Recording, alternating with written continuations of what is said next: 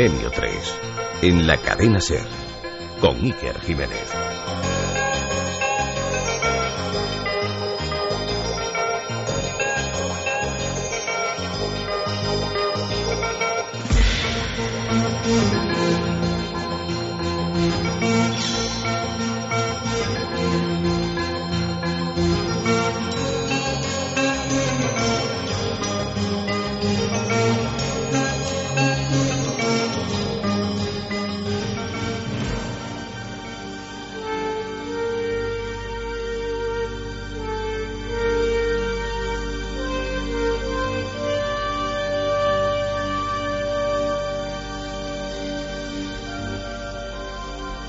Ya queda menos para la alerta OVNI 2012. Ya queda menos para esa fecha mágica, simbólica, que nos reunirá a cientos de miles de personas con el objetivo de buscar un sueño allá, en lo alto, en las estrellas.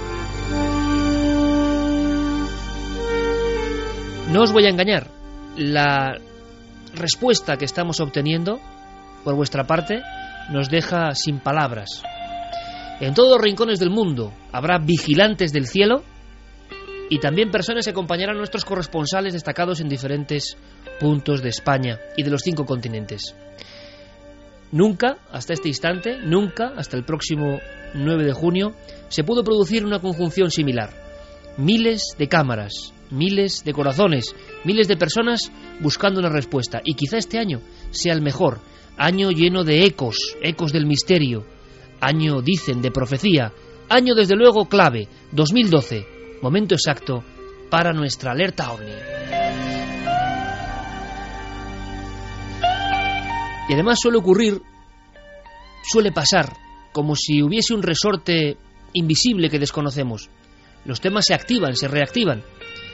No solo observaciones de objetos volantes no identificados han sido descritas en los últimos meses sobre España, sino, y esto sí que es una sorpresa, apariciones de humanoides, figuras antropomórficas, visitantes, quienes son, que quieren de nosotros, son de alguna forma un propio mensaje que nos indica algo. Recientemente cuatro casos nos llamaron poderosamente la atención. Cuatro casos que llegaron hasta nosotros, hasta nuestra redacción. La gran pregunta es, ¿cuántos casos más que desconocemos se siguen produciendo noche a noche en nuestro propio país. Esta noche queremos calentar motores y no solo eso, queremos dar pistas, datos, recomendaciones, queremos hablar con corresponsales en lugares importantes, en enclaves de auténtico poder ufológico. Queremos saber cómo estará el cielo y nos van a ayudar dos observatorios. ¿Cómo estará el cielo ese 9J, ese próximo sábado 9 de junio? Y también queremos algo más. Queremos saber, queremos reencontrarnos con el miedo, con la sensación, la fascinación, de esas personas que recientemente en caminos, en lugares desolados de nuestro país, los han visto, sí, se han encontrado con los visitantes. Y estamos todos francamente emocionados con la sensación de estar ya en la tramoya, justo antes de salir al escenario y de conectar con todos vosotros en esa noche seguro y repetible. Y estamos Carlos Largo, Fermín Agustí, nuestro compañero Julio Hernández en los mandos técnicos, está Guillermo León, está Javier Pérez Campos, está todo el equipo absolutamente preparado, está Javier Sierra, buenas noches compañero. Muy buenas noches, Iker. Mm, no deja de ser curioso, recientes casos desde el mes de octubre hasta prácticamente hace una semana. Y doy un dato más, Javier, hablando de pura actualidad de este tema. Todo comenzó, simbólico o no, con unos ecos extraños sobre la vertical de Toledo, detectados también en barajas y con controladores aéreos diciendo ovnis. La palabra ovni salía de nuevo de su tesoro, de su cofre encriptado y a partir de ese instante un montón de casos hasta hoy mismo. A mí lo que me intriga, no obstante, Iker, es que esos casos no son solo luces en el cielo, sino que esta noche vamos a adentrarnos en una dimensión que es eh, realmente intrigante y que guarda probablemente la clave de este misterio, que es el saber si esas luces están tripuladas inteligentemente, si hay gente como nosotros o diferente a nosotros ahí dentro y si en alguna ocasión han tomado tierra y se han dirigido a nuestros congéneres. Hoy sabemos que sí y que los últimos casos hablan de ese tipo de presencias. Y eso es lo verdaderamente inquietante, que según nos aproximamos al 9J nos están llegando más casos de humanoides, que es lo que nosotros utilizamos en nuestro argot, eh, más que nunca, más que en estos ¿Es últimos normal años. cuatro casos en apenas seis meses? No es normal. Eh, de hecho, fíjate que eh, estudiando las estadísticas del fenómeno humanoide, eh, de lo que sabemos de- del misterio de los ovnis en estos últimos 60 años, eh, no hay una- un precedente de tanta concentración, salvo lo que ocurrió en octubre de 1973, que le valió a aquel periodo de tiempo eh, el sobrenombre del año de los humanoides, el año de los tripulantes. Ahí sí que se produjeron una veintena de casos en un periodo de tiempo de apenas un mes. Pero desde entonces no ha habido una concentración así en un territorio que es, desde el punto de vista geográfico, pequeño como la península ibérica. Casos, ¿qué casos? Muy rápidamente, en las inmediaciones de Torrejón el Rubio, el pasado 6 de abril ocurría algo y una familia o dos vehículos con familiares separados observaban algo realmente extraño. También en Sanlúcar de Barrameda. Eh, y además aquí hay dos casos, por lo menos tres testigos diferentes que afirman la visión y presencia de unos auténticos gigantes, una cosa muy extraña. Uno de los testigos, Rubén, tuvo la oportunidad de ver uno de ellos muy cerca y que atravesaba el camino serpenteando. Es el único caso donde además hay una luminaria, una luz de fondo. Y también uno de los primeros casos de esta nueva oleada ocurría en un lugar ancestral, telúrico y extraño, como es el Monte Avantos de Madrid. Vamos a hacer una cosa que pocas veces se ha hecho, que es incluso conectar con estos últimos testigos y quizá también hablando entre ellos o hablando con ellos logremos saber algo más porque nuestra perspectiva tiene que ser a todas luces diferente, Javier. No es lo mismo hablar de estos casos, de estas apariciones, conjeturar, a haberlos visto, haber tenido esas presencias tremendas, terribles en ocasiones, con aspecto que no se parece nada al humano, sea lo que sea, y eso tiene que darle a uno un- una pátina especial para hablar. Vamos a conectar directamente con el familiar que amablemente, eh, y volvemos a dar las gracias, se puso en contacto con nosotros. Ha ocurrido en varias ocasiones, Javier, y esto es curioso. Eh, una familia, un testigo, ve algo y directamente eh, alguien de la familia eh, se atreve a dar el paso. El propio testigo le da miedo. Una noche, 6 de abril, una figura en el arcén. Claro, ¿cómo vas a contar eso así a bote pronto? Pero siempre hay alguien, un ángel de la guarda en este caso, que dice, ¿por qué no llamamos al programa? Quizá puedan decirnos algo. Esto ha ocurrido con Evaristo, eh, que es miembro de esa familia que hace tan poco tiempo eh, tuvo una experiencia realmente terrorífica y queremos saber más porque quizá tenga que ver con todo lo que va a pasar o puede pasar el 9 de junio, Alerta OVNI 2012. Y luego, por supuesto, iremos dando todos los datos corresponsales eh, e iremos animándoos más si cabe a que participéis en esta noche absolutamente mágica. Eh, nos escucha ya Evaristo, creo. Evaristo, buenas noches. Buenas noches, Iker. Evaristo, muchísimas gracias, como digo, porque sin ese nexo, sin esa persona que a veces está entre el caso y nosotros, todo esto sería imposible. Así que lo primero, gracias por toda la información. Encantado, hombre. Vamos a ver, eh, ¿serías capaz de resumir, eh, porque incluso en fragmentos llegamos a escuchar perfectamente narrado tu testimonio, pero yo creo que es un momento idóneo para que sepamos un poco más una película de los hechos. Javier te escucha muy atentamente. Eh, ¿Qué ocurrió esa noche del 6 de abril? Bien, pues como comentabas antes, se trataban de dos matrimonios, entre los cuales está este familiar que me relata este acontecimiento, que vienen de regreso de pasar un día de campo en la zona del Parque Nacional de Monfragüe y por la carretera que une las localidades de Torrejón el Rubio hacia Trujillo, eh, eran ya las 11 de la noche, una noche oscura, lloviendo, con mal tiempo, eh, van circulando estos dos coches y van viendo a la distancia una especie de, luminiscencia que eh, en la distancia en, principio no acaban de, saber de qué se puede tratar, ¿no? Eh, conforme se van acercando estos dos coches, eh, van viendo como principalmente el familiar mío que va en el segundo coche descubre que, el primer vehículo incluso hace una maniobra eh, para esquivar esta figura que, parece que se encuentra bueno en el mismo arcén de esa carretera estrecha. Y eh, este, en este segundo coche que va mi familiar eh, bueno pasan al lado de, esta figura y bueno empiezan a descubrir una serie de detalles que, le quedan pues bastante perplejos y sobre todo asustados no detalles como que tiene una altura desproporcionada, entre dos metros, dos metros y medio, según me contaban. Detalles de que, bueno, parece que no tiene pies, parece que mm, levita sobre el suelo. Y sobre todo, bueno, hay un momento muy preciso que es cuando eh, van paralelamente eh, al lado de esta figura que esta persona, este familiar, bueno, entre el miedo y la curiosidad, eh, decide mirar el rostro a, esta figura para ver si se trataba, bueno, pues de alguna persona o algo o algo más parecido al humano, ¿no? En ese momento, bueno, pues eh, va mirando eh, ese rostro y, bueno, cuál es su sorpresa que, que no hay unos rasgos faciales que identificar en esa en ese rostro y le produce un auténtico pavor eh, mientras van avanzando, incluso ese rostro se va girando a la misma vez que ella le va mirando, de forma que hay un cruce de mirada que, que como te vuelvo a decir, produce un auténtico terror en, en, en, lo que, en, los que van en los vehículos, ¿no? ya deciden avanzar con el, con el miedo metido en el cuerpo y, bueno, eh, se llaman al teléfono móvil para, para ver un poco eh, si, de lo que han visto, ¿no? Si, si se trata de algo que todos han visto claramente eh, como algo anormal, ¿no? Y, bueno, efectivamente, todas las personas que van en estos vehículos, pues se encuentran que, bueno, con una experiencia, entiendo yo, mm, paranormal en el sentido de que lo que ellos allí ven, pues entienden que es algo no humano con la gran sorpresa, lógicamente, de encontrártelo en mitad de una carretera, ¿no? Evaristo, ¿les dio la impresión de algo físico rotundo o algo que era como una imagen?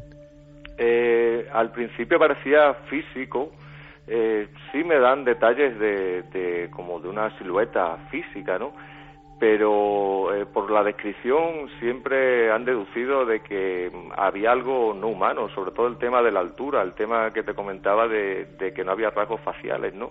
Esa luminiscencia que emitía, ¿no? Entonces siempre se han quedado con la sensación de, que, de que no coincidía con nada racional o, nada humano, ¿no? ¿Y ellos cómo han somatizado todo esto, Evaristo? Han pasado unas semanas, em, ¿cómo, ¿cómo lo han ido viviendo? Porque sé que alguno de los integrantes de uno de los dos vehículos ha llegado, no sé si a tener pesadillas, sueños o a pasarlo bastante mal, ¿no? Efectivamente, sí. Ellos, a mí me consta de que, bueno, pues que se encuentra bastante angustiado, eh, no deja de ser una experiencia fuera de lo racional, ¿no? Eh, lo cual, eh, como digo yo, está metido en la memoria y, uno lo tiene que digerir. Y, y bueno, y ya han pasado los días, siguen pasando, yo he seguido hablando con ellos y son temas que casi prefieren no, no recordar porque le produce miedo, nerviosismo y todavía no han sido capaces de, como vulgarmente se dice, de sacarlo del cuerpo, ¿no? Evaristo, por recopilar un poco tu testimonio, estamos hablando, por tanto, de un cruce con una criatura, vamos a llamar así, alta, de más de dos metros, que no tiene pies, que no tiene rostro, pero hay un detalle que me llama la atención de tu descripción. Dices que en un momento determinado hay un cruce de miradas. ¿Tenía ojos? No, no, no, no, no le llegan a detectar ningún rasgo facial. Eh, la descripción que me dan de, bueno, de, esa cara, eh, que mm, no parece una cara humana, es como una sensación de algo transparente, transparente que, que, emite luz, pero a la vez con una sensación de, de profundidad, ¿no? Lo cual eh, le produce bastante terror, ¿no? Vamos a hacer una cosa, vamos a hacer, te pido Evaristo que continúes ahí, eh, porque esta experiencia puede ser muy interesante y pocas veces realizada. Quiero que escuchemos a Rubén. Eh, yo no sé si Rubén, escuchando a Evaristo, de pronto ha recordado cosas, ha sentido en silencio diciendo eso también me pasó a mí o tuve esa sensación, porque el caso de Rubén es también terrorífico. Tiene un elemento, y es que Rubén iba solo y ojo, amigos, esto es muy importante, estamos hablando de casos recientísimos, cuando muchas veces Javier y yo y otros compañeros del equipo hablamos de los casos cercanos con tripulantes, si es que son tripulantes de algo, que no lo sabemos, eh, siempre nos referimos, por desgracia para nosotros, a casos antiguos, a casos como de los años 70, años 80, como mucho. Estar hablando de esto, que está pasando ahora, nos produce una particular emoción.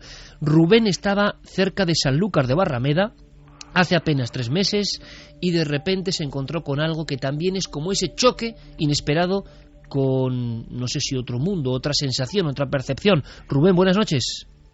Hola, buenas noches.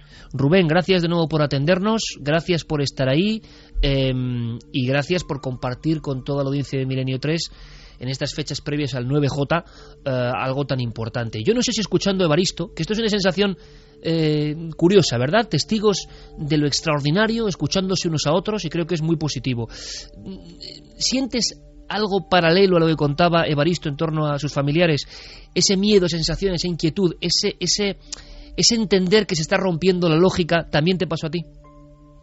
Desde luego pasa. Eh, llegas a entender de que mm, hay algo extraño, algo anormal que te ha ocurrido. Eh, eh, tienes una sensación de como, mm, hostia, ¿qué está pasando aquí? ¿Estoy despierto? ¿Estoy dormido? Una, una sensación de no saber exactamente qué es lo que está ocurriendo. Al igual que Evaristo, sí, sí como él estaba comentando, cuando te ocurre una situación como la que a mí, a mi a Evaristo y a otros tantos nos ha ocurrido, eh, pasas de ver eh, algo que en teoría es ciencia ficción a darle una definición, a tener algo ya con una definición previamente que tú personalmente puedes adjudicar, algo que ya te ha pasado, algo que sabes que está ahí. Rubén, ¿tú serías capaz de, como ha hecho Baristo, contarnos en un fragmento, porque veo aquí a Javier Sierra tomando sus notas, qué te ocurrió, qué, qué pasó delante del camino? La diferencia, como digo, es que tú ibas solo, no había vehículo, estabas con tu perro. Con mi perro, sí, con mi perro. La diferencia era que yo estaba con mi perro.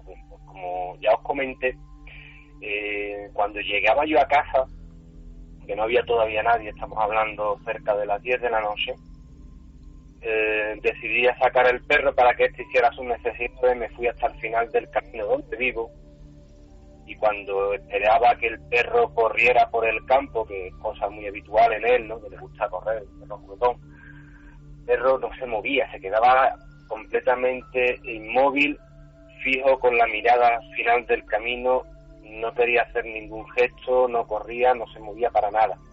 ¿vale?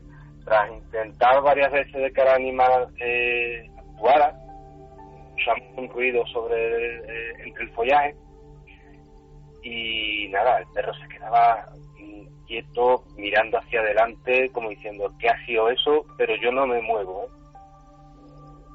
Pasó unos segundos eh, vimos claramente como entre el follaje salía un ser de aspecto humanoide que cruzaba de izquierda a derecha el camino y se escondía eh, junto a unos invernaderos.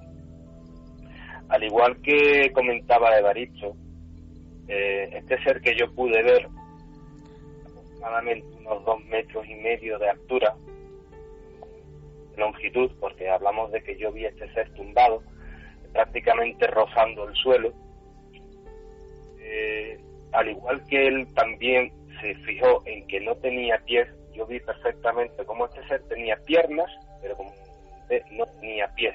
Ahí tenemos un paralelismo curioso, ¿no?, entre ambos casos. Y la altura, Iker. La altura. Igual que tampoco eh, juraría que no tenía manos. ¿Y rostro, eh, Rubén? Yo no pude ver este ser completamente de frente, eh, lo vi lateralmente, como pasando lateralmente, no le pude ver la cara de frente, por lo tanto no puedo afirmar de que tuviese o dejara de tener Rocky. ¿Tenías la sensación de que estuviera vestido de alguna manera? ¿Llevaba algo que te llamase la atención? no, en ningún momento eh, noté nada que podría asimilarse a prendas de vestir.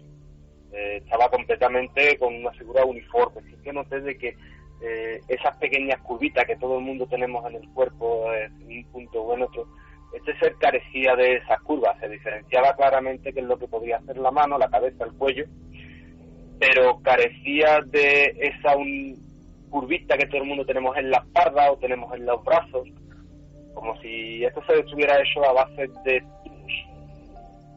¿Delgado o grueso? ¿Cómo lo definirías? Delgado, delgado, completamente él pasa delante de ti, cruza el camino, que no es la primera vez, por cierto, que en las tierras gaditanas ha habido un caso, me viene a la memoria el caso del doctor Rivera, terrorífico donde los haya, un hombre que iba en una motocicleta y que vio, describió algo muy parecido a lo que cuenta Rubén, en 1966 cruza el camino y él incluso intenta perseguir a la figura durante un tiempo hasta que le entra un miedo, un pavor total cuando se ve solo en el monte y entiende que lo que se ha cruzado en el camino, de aspecto, como digo, idéntico a lo que cuenta Rubén prácticamente, eh, pues es algo extraordinario, fuera de lo lógico.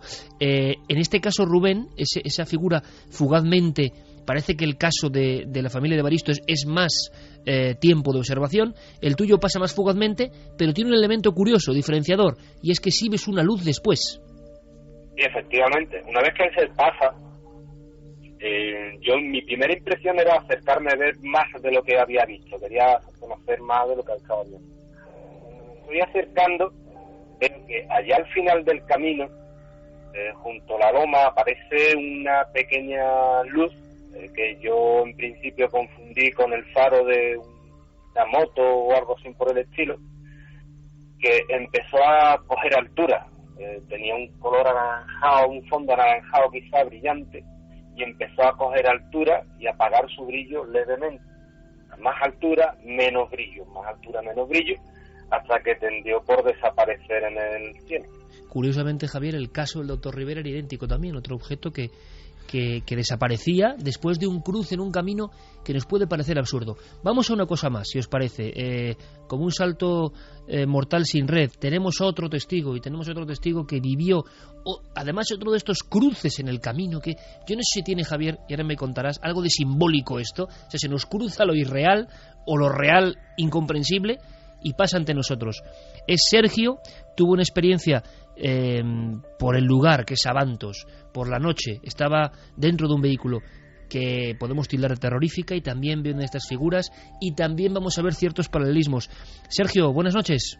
Muy buenas noches, Iker. Sergio, gracias. Lo mismo que digo a Evaristo y le digo a Rubén, gracias porque sin vosotros no existe nada de esto. Sin vosotros, sin vuestra participación y vuestra valentía, todo esto no tiene ningún sentido. Sois personas que habéis tenido la fortuna o la desgracia, según como se mire, de estar cerca de algo que no entendemos. Y te pido lo mismo, Sergio.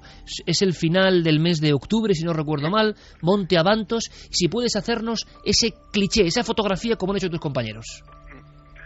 Pues será la madrugada exactamente de, del 11 al 12 de octubre, aproximadamente entre las 12 y media, una menos 20 de la madrugada, y yo estaba con mi pareja y llegó la hora de, que nos teníamos que ir a casa y arranqué el coche. Era, era una noche despejada, había luna llena, así que la carretera se veía muy bien, pero puse las luces largas y la, las antiniebla del coche, eh, empecé a ir dirección a mi domicilio y a cosa de 100 metros de nada más arrancar el coche vi un ser que, saltó de entre la maleza y se quedó en la cuneta. Yo me quedé asustado porque pensaba que era, que era un hombre o, algo, pero ya me acerqué un poco más y aproximadamente a, a 5 metros de, del ser vi que tenía forma totalmente humana, eh, la piel color gris ceniza aproximadamente, los ojos negros, muy negros, y emitían un destello.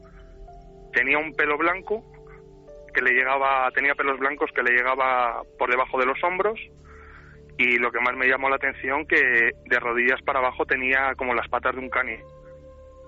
Una cosa absolutamente asombrosa que incluso estuvimos por allí buscando, rebuscando y este, como ha ocurrido, y además hay un paralelismo que va a ser muy interesante que Javier está notando. Hay un momento en que ese, esa cosa, lo que sea, se cruza y se tira por el barranco. Sí, saltó, cruzó la carretera, que tiene aproximadamente entre dos metros y medio o quizá un poquillo, un poco más de ancho, pero no tocó en ningún momento el asfalto, fue un salto y, y lo que me llamó la atención también que se quedó como tambaleándose, se acercó al borde del barranco y se dejó caer. Eh, casos célebres como el de Vegas de Coria y tantos otros, pero hay una cosa que es curiosísima, Javier. Eh, Evaristo, caso de Torrejón el Rubio, familiar que nos hace llegar toda esta información. Si no me equivoco, la figura, puedo estar equivocado, ¿eh? que ven eh, tiene también una especie de cabellera o de cabello largo. Sí, Evaristo. ¿Evaristo? Sí, efectivamente, Iker. Sí, ahí coincide con este último. Que parece una cosa muy absurda, ¿verdad? En un principio, una figura sin rostro y con cabello largo. Sí, sí, además recuerdo perfectamente esa descripción de, un cabello largo, ¿no? Por debajo de los hombros, sí, sí. Es que, eh, Javier, ¿qué, cómo te quedas? Eh, pues bastante perplejo. Son casos de los últimos seis meses. Sí, sí. Sobre todo lo que me gustaría, por centrar todavía más el testimonio de Sergio, es eh, si nos puedes describir, Sergio, mm, eh, la altura que tú le estimarías a ese en fin, a esa cosa que se cruzó contigo en la carretera, ¿cuál sería? Eh, hombre, aproximadamente era como yo de alto, yo mido 1,95, era como yo de alto, quizá un poquito más, entre 1,95 y los 2 metros. Y además damos fe que Sergio es un hombre fuerte y, altísimo. Y, que también Javier tenía ese rostro, porque junto a Carlos Largo pude estar con él allí en el lugar de los hechos, ese rostro de quien ha visto algo que, yo no sé Sergio, eh, si también te reconoces en otros testimonios, que descompone un poco, ¿no? Que, que no sabes cómo ubicar el tema, ¿no? No, no, no sabes lo que está pasando, piensas que, puede ser alguien que, te esté gastando una broma, pero cuando ya lo ves de cerca y ves que, no es una broma exactamente, pues miedo da, da muchísimo miedo exactamente eso. Bueno, yo creo que con vuestros tres testimonios eh, este equipo va a abrir vías de contacto, desde luego, con nuestros oyentes por si hay nuevos Es que tiene que haber más gente que ha visto lo mismo, estoy seguro. Porque lo que yo no me esperaba esta noche, Iker, es que eh, tres eh, personas completamente distintas nos estén descubriendo, descubriendo y describiendo cosas tan parecidas. ¿no? Eh, fíjate que mm, cuando se ha hecho el esfuerzo de catalogar eh, este tipo de apariciones y tratar de entenderlas. Eh, ya en los años 60 Jack Vallée hizo la primera taxonomía, la primera clasificación de este tipo de apariciones y hablaban de tres eh, variantes. una variante que sería seres de pequeña talla, de una altura inferior a la humana, luego seres de aspecto muy terrestre y altura normal y los menos comunes, los menos, los que apenas aparecen en la casuística, eh, digamos, de los investigadores son lo que el ya entonces llamaba los gigantes, ¿no?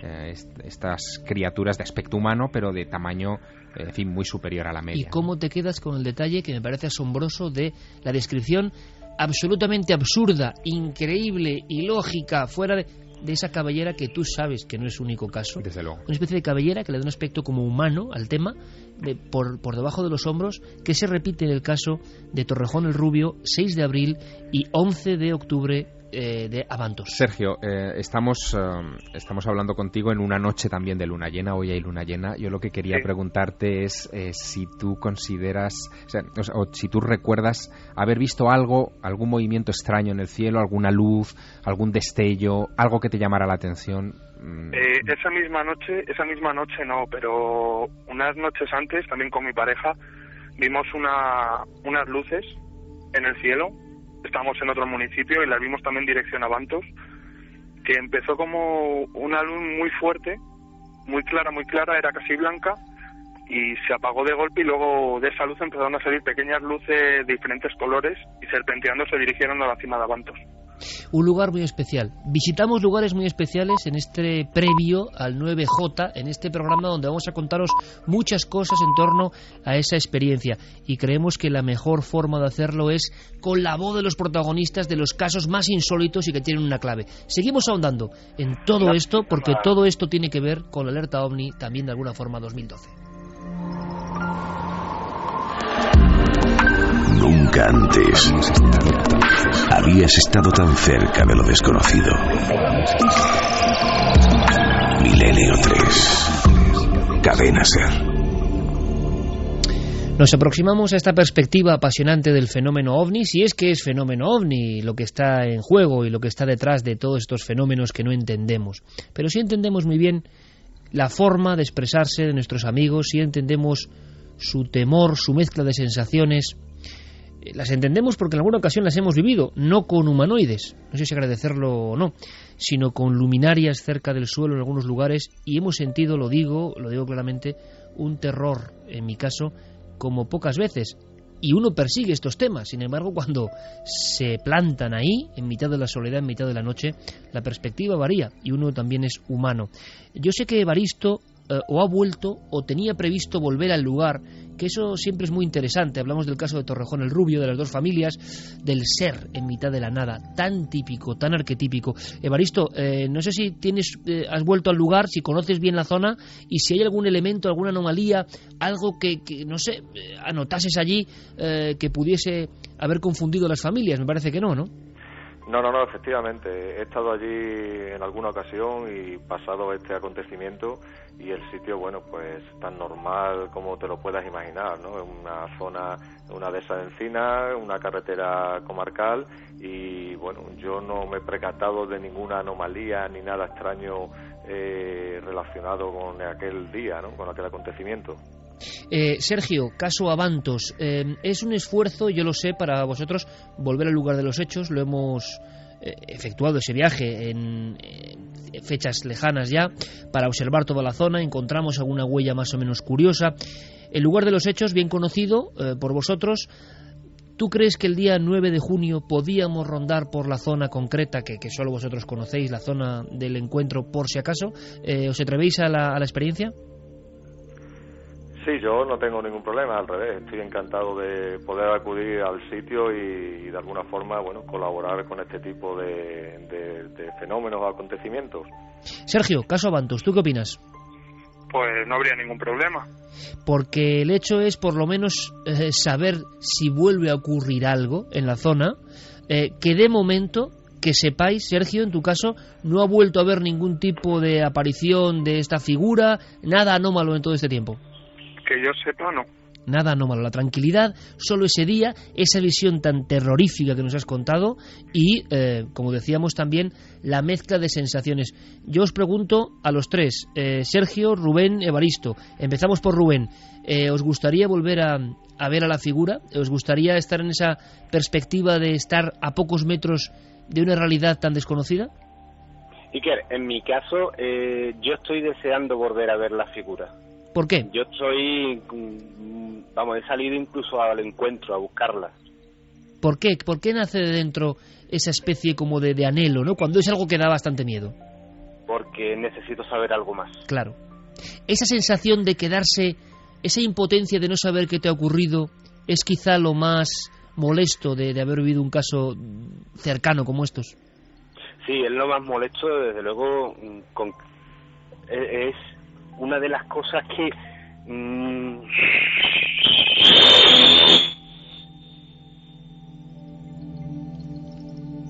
Hemos tenido ahí una especie de efecto, estoy seguro que más de uno ha dado un brinco en, ahora mismo en la cama donde se encuentre, pero son cosas de la técnica, nuestros compañeros y Julio Hernández a la cabeza eh, se encargarán de resolverlo, ha sido una especie de, de sonido que nos ha dejado aquí a todos eh, con el alma en vilo. Y trasladamos la pregunta al propio Sergio. Sergio, tu caso que, que, es dramático por el aspecto, esa, esa melena larga, esa especie de patas extrañas, ese cruzar errante. En tu caso también tienes esa, esa sensación como de que falta algo, un puzzle que nos han borrado en algún sitio, que, que no sabes por qué te ha pasado y qué era eso. Por una parte sí, por una parte el saber qué era, siempre, bueno, siempre no, desde que me pasó, me, me ha estado rondando la cabeza, pero por otro lado, que no se volviese a repetir tampoco me importaría. Claro. Creo que con Rubén ya hemos localizado de nuevo la, la conexión. Rubén, menudo susto que nos has dado, por cierto. Sí, eh, ha habido algo raro en la línea y sí, se había perdido. Justo en ese instante. Eh, Sergio era muy rotundo, ¿no? Por un lado sí, pero por otro lado no. Tú, sin embargo, asegurabas que, que te falta algo si no descubres un poco el, el motivo de esto, ¿no? Yo necesito saber quiénes son, de dónde vienen, eh, si van a tener más visitas, qué hacen aquí, para qué. Y una de las preguntas que empiezo a hacerme, ¿quiénes somos? También, ¿no? Que va implicada en todo esto. Eh, claro. Una cosa importante, y os lo pregunto a los tres. Eh, ¿Creéis que esto que, que, visteis, o en el caso de Baristo que su familia contempló en primera persona, eh, tiene algo que ver con el tan traído y llevado fenómeno ovni que perseguimos? ¿Os da la impresión, después de estar cerca, tanto del testimonio como de las figuras, que tiene que ver con ovnis o es algo ajeno a todo eso? Pues mira, yo desde mi punto de vista creo que sí, que hay una, una conexión. Eh, por la descripción de este tipo de seres, eh, que no son del tipo, vamos a decir, fantasmal o de otros uh -huh. sucesos trágicos, eh, y la descripción que a mí me, me relata la encajaría más con un tema de, de seres alienígenas, ¿no? Algo de fuera de la Tierra. Sí, efectivamente. Rubén, ¿de acuerdo? De acuerdo completamente, yo pienso en que sí, de que esos seres no son de nuestro planeta, que vienen a visitarnos y por lo tanto tienen eh, plena relación con el efecto ovni. Sergio. Eh, yo no te podría decir porque, hombre, muchos muchos extraterrestres no he visto. Por una parte puede que tenga algo que ver con lo de esto de los ovnis, pero por el otro lado puede ser otro tipo de cosa. Algo un poco oscuro también y que igual sí. Igualmente alejado de nosotros, ¿no? Quizás. Por lo menos, por lo menos en mi caso para mi opinión, sí. Eh, El de los otros dos testigos, eso lo tendrían que ver ellos. Evaristo, eh, ¿tú crees que la familia, que ha sido muy amable y, y entendemos su temor, también se atreverá a acudir contigo al lugar, al 9J? Pues me atrevería a decirte con total seguridad que no. Que no porque están invadidos de miedo. y Sigue el miedo, policía- Sí, sigue el miedo, sigue el miedo. Yo, de hecho, soy una persona, bueno, que, que muchas veces he pensado, bueno, pues me podría pasar una experiencia de esta a mí, ¿no? Y por la abstracción que tiene este tipo de, de fenómenos. Pero viéndole las caras y viéndole cómo me lo contaban y sus sensaciones, a mí también me ha impactado personalmente. Pues de momento lo que podemos decir, y eso seguro que lo corroboran Sergio y Rubén, es que después del encuentro, ¿verdad, Sergio Dorado Rubén? La vida no ha ido a mal, imagino, no ha habido ninguna cosa así como trágica, no, no, no ha pasado nada. Porque muchas personas piensan que esto pueden ser señales, eh, mal augurio, eh, algo de ese tipo, ¿no? Eh, Sergio Rubén, en vuestro caso, no sé, no sé cómo desde vuestro punto de vista, y esto es difícil, ¿Se puede animar a alguien que ahora tiene incluso mucho más miedo que vosotros, Sergio Rubén, que es la familia de Baristo? ¿Se les puede decir algo desde el punto de vista de quien ha visto este fenómeno? Hombre, mm, no es un mal augurio, desde luego. Eh, no por ver un ser de estos se te va a caer el pelo, vas a perder los dedos de la mano. Es una experiencia más que vive, es un- algo más de conocimiento que te llena. Y como tantos otros conocimientos, yo creo que el conocimiento no destruye, sino crea. Y Sergio, ¿cómo se, desde tu punto de vista, y esto se ha hecho muy pocas veces, cómo podríamos aconsejar a esos familiares que iban en dos vehículos y que vieron muy cerca ese ser de, de pelo largo y sin cara y que les espantó, como es normal? ¿Se puede llegar a decir algo, aconsejar algo, o es muy complicado?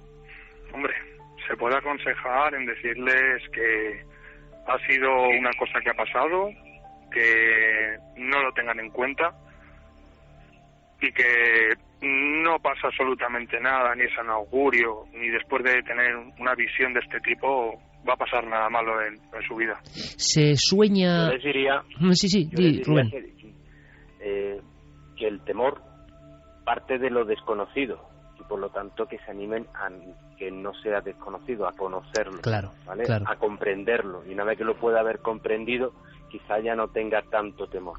Evaristo nos contaba que uno de los eh, familiares más jóvenes, pues, pues eh, por lógica es que esto, esto pasa y si pasa te ponen un umbral que es completamente diferente del resto de los mortales directamente y solo lo entiende uno y se sueña y se tienen pesadillas y yo os lo pregunto Sergio Rubén eh, esto ocurre es decir en los sueños en la noche la imagen vívida de lo que viste y regresa a veces o no Sí, eh, yo he soñado con esa imagen e incluso eh, me he visto en circunstancias que no fueron las reales con esa imagen. Eh, me he visto quizá en un sueño con esa imagen en el salón de mi casa. qué fuerte Mm, Pero mm, llego a ver que eso es simplemente un sueño, ¿no? No Claro. quiere decir nada más. Sí, Eh, pero que es tan impactante, ¿no? Que claro. Está intentando todavía asimilar Claro. todo lo que hemos tenido. claro Rubén Pero eh, perdón no Sergio es pesadilla ni muchísimo menos. Ajá. Sergio en tu caso Eh, también, Lo mismo, esa figura no se marcha. Esto es muy curioso, ¿eh? Yo no... y, y aparece de alguna forma en sueños. eh, aparece, aparece y hay veces que, que se repite la, todo lo que pasó, con la diferencia que se me queda, se queda justamente de frente mirándome y de repente desaparece de golpe. por lo tanto, entiendes perfectamente lo que este joven de la familia de Baristo pues puede estar pasando ahora mismo. Es ¿no? muy lógico, es muy lógico, muy normal que, que le pase eso. Eh, pues Sergio, Rubén, Evaristo, yo lo agradezco de todo corazón. No es habitual tener una charla tranquila, abierta en la noche con tres personas que tienen que ver con estos fenómenos tan recientes además. Esperamos que esos operarios mm, de la zona de los generadores próxima a San Lucas de Barrameda, si nos escuchan, que se pusieron en contacto con nosotros, pues también tengan, eh, que yo lo entiendo, ¿no? Eh, hay que ser muy valiente. Para hacer como Evaristo, Rubén y Sergio sobre todo hay que ser muy valiente. Em, pero estaría muy bien que nos lo contasen, porque ellos vieron dos seres idénticos a lo que estamos ahora eh, casi radiografiando, los dos eh, cercanos a estas grandes plantas del generador y emitían un sonido muy extraño y luego se marchaban o se difuminaban o se disolvían poco menos. Es decir, ¿cuántas personas, y abrimos desde luego la línea de contacto, cuántas personas que tienen miedo y lo entendemos, y creo que ese miedo ha estado más cercano que nunca en esta entrevista, ese miedo que, que, que paraliza, cuántas personas en nuestro país, y no me voy fuera, simplemente a nuestro país, han tenido experiencias en la noche, en la carretera, idénticas o muy parecidas y no quieren contarlo. Yo creo que, como decía muy bien Rubén, un, romper la lanza a favor del conocimiento es quitar eh, hierro al asunto y comentarlo, porque esto mm, seguramente simplemente el hecho de estar ahí, en ese punto concreto del camino y en ese momento, y le toca a uno y ya está, pero no tiene nada más, no, no se va a convertir la vida en un tormento, hay que quitar esas tinieblas, ¿no? Y yo creo que Sergio y Rubén y Evaristo lo han hecho fenomenalmente, os han contado desde dentro. No los queríamos solo para repetir un caso, porque nos interesa mucho más la vertiente humana, cómo se vive después del caso. Eh, yo os agradezco eh, que el 9J, esa noche tan importante para todos, hagáis acto de presencia, será un honor, em, porque yo sé que en diferentes puntos de España va a haber gente que siente exactamente lo mismo que vosotros, y quizá eh, se animen más personas a desvelar el secreto. por eso sois muy importantes en este momento. Sergio, Rubén Evaristo, muchísimas gracias, os espero el 9 de junio noche inolvidable. Un fortísimo abrazo para los tres. gracias. Gracias a los tres. Gracias, Iker.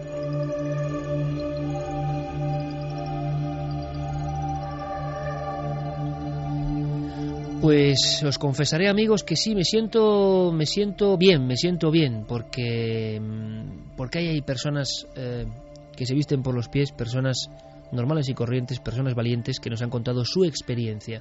Luego, evidentemente, la ignorancia siempre tiende a, bueno, a descartar todo esto, pero vosotros sois jueces propios, vosotros habéis escuchado las voces, vosotros habéis escuchado la forma de expresarse, vosotros habéis escuchado el respeto con el que cuentan su historia, eh, sin querer que nadie les crea ni les deje de creer. Es la eterna soledad del testigo de lo insólito.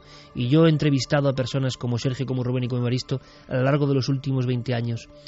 Son cientos las personas que he tenido delante y que me han transmitido esa sensación de estar ya en otro lugar, de pertenecer a otra naturaleza que yo no comprendo, que no toco, pero que ellos sí, porque han estado frente a ella, frente a la naturaleza da oculta, la que, la que rige los designios de la vida, la que está ahí detrás, la tramoya de las cosas y que no entendemos. Em, ¿Cómo entenderlo? no? Es como si, si a un pequeño insecto le preguntasen por el regirse de los astros. Los vería, los contemplaría, pero no sabe, no entiende. Eh, ni siquiera su cerebro puede imaginar. Lo que no sabemos es si estas entidades tienen algún tipo de misión, si se aparecen por algo, porque también parece absurdo, ¿no? Aparecerse para asustar a una familia normal y corriente cerca de Torrejón el Rubio, provincia de Cáceres, o unos muchachos en el Monte Avantos o en Sanlúcar de Barrameda, es extraño. Pero si vosotros, en alguna ocasión, un familiar, alguien, tenéis noticia de este tipo de casos, sobre todo de encuentros cercanos, nos interesa mucho abrir ese catálogo, porque nosotros lo que prometemos es investigar e incluso trazar paralelismos. Esas vías de contacto en el Facebook, en Twitter, la nave del misterio y por supuesto todo vinculado, toda la información en ikerjiménez.com, comandada por Guillermo León. Eh, la base, el boletín físico y virtual de esta alerta 2012. Ha sido un placer. Reflexionemos porque ahora de inmediato nos vamos a ver a corresponsales. Vamos a conectar con ellos y a que también nos trasladen sus anhelos, sus esperanzas. ¿Qué va a pasar según ellos en la noche del 9 de junio?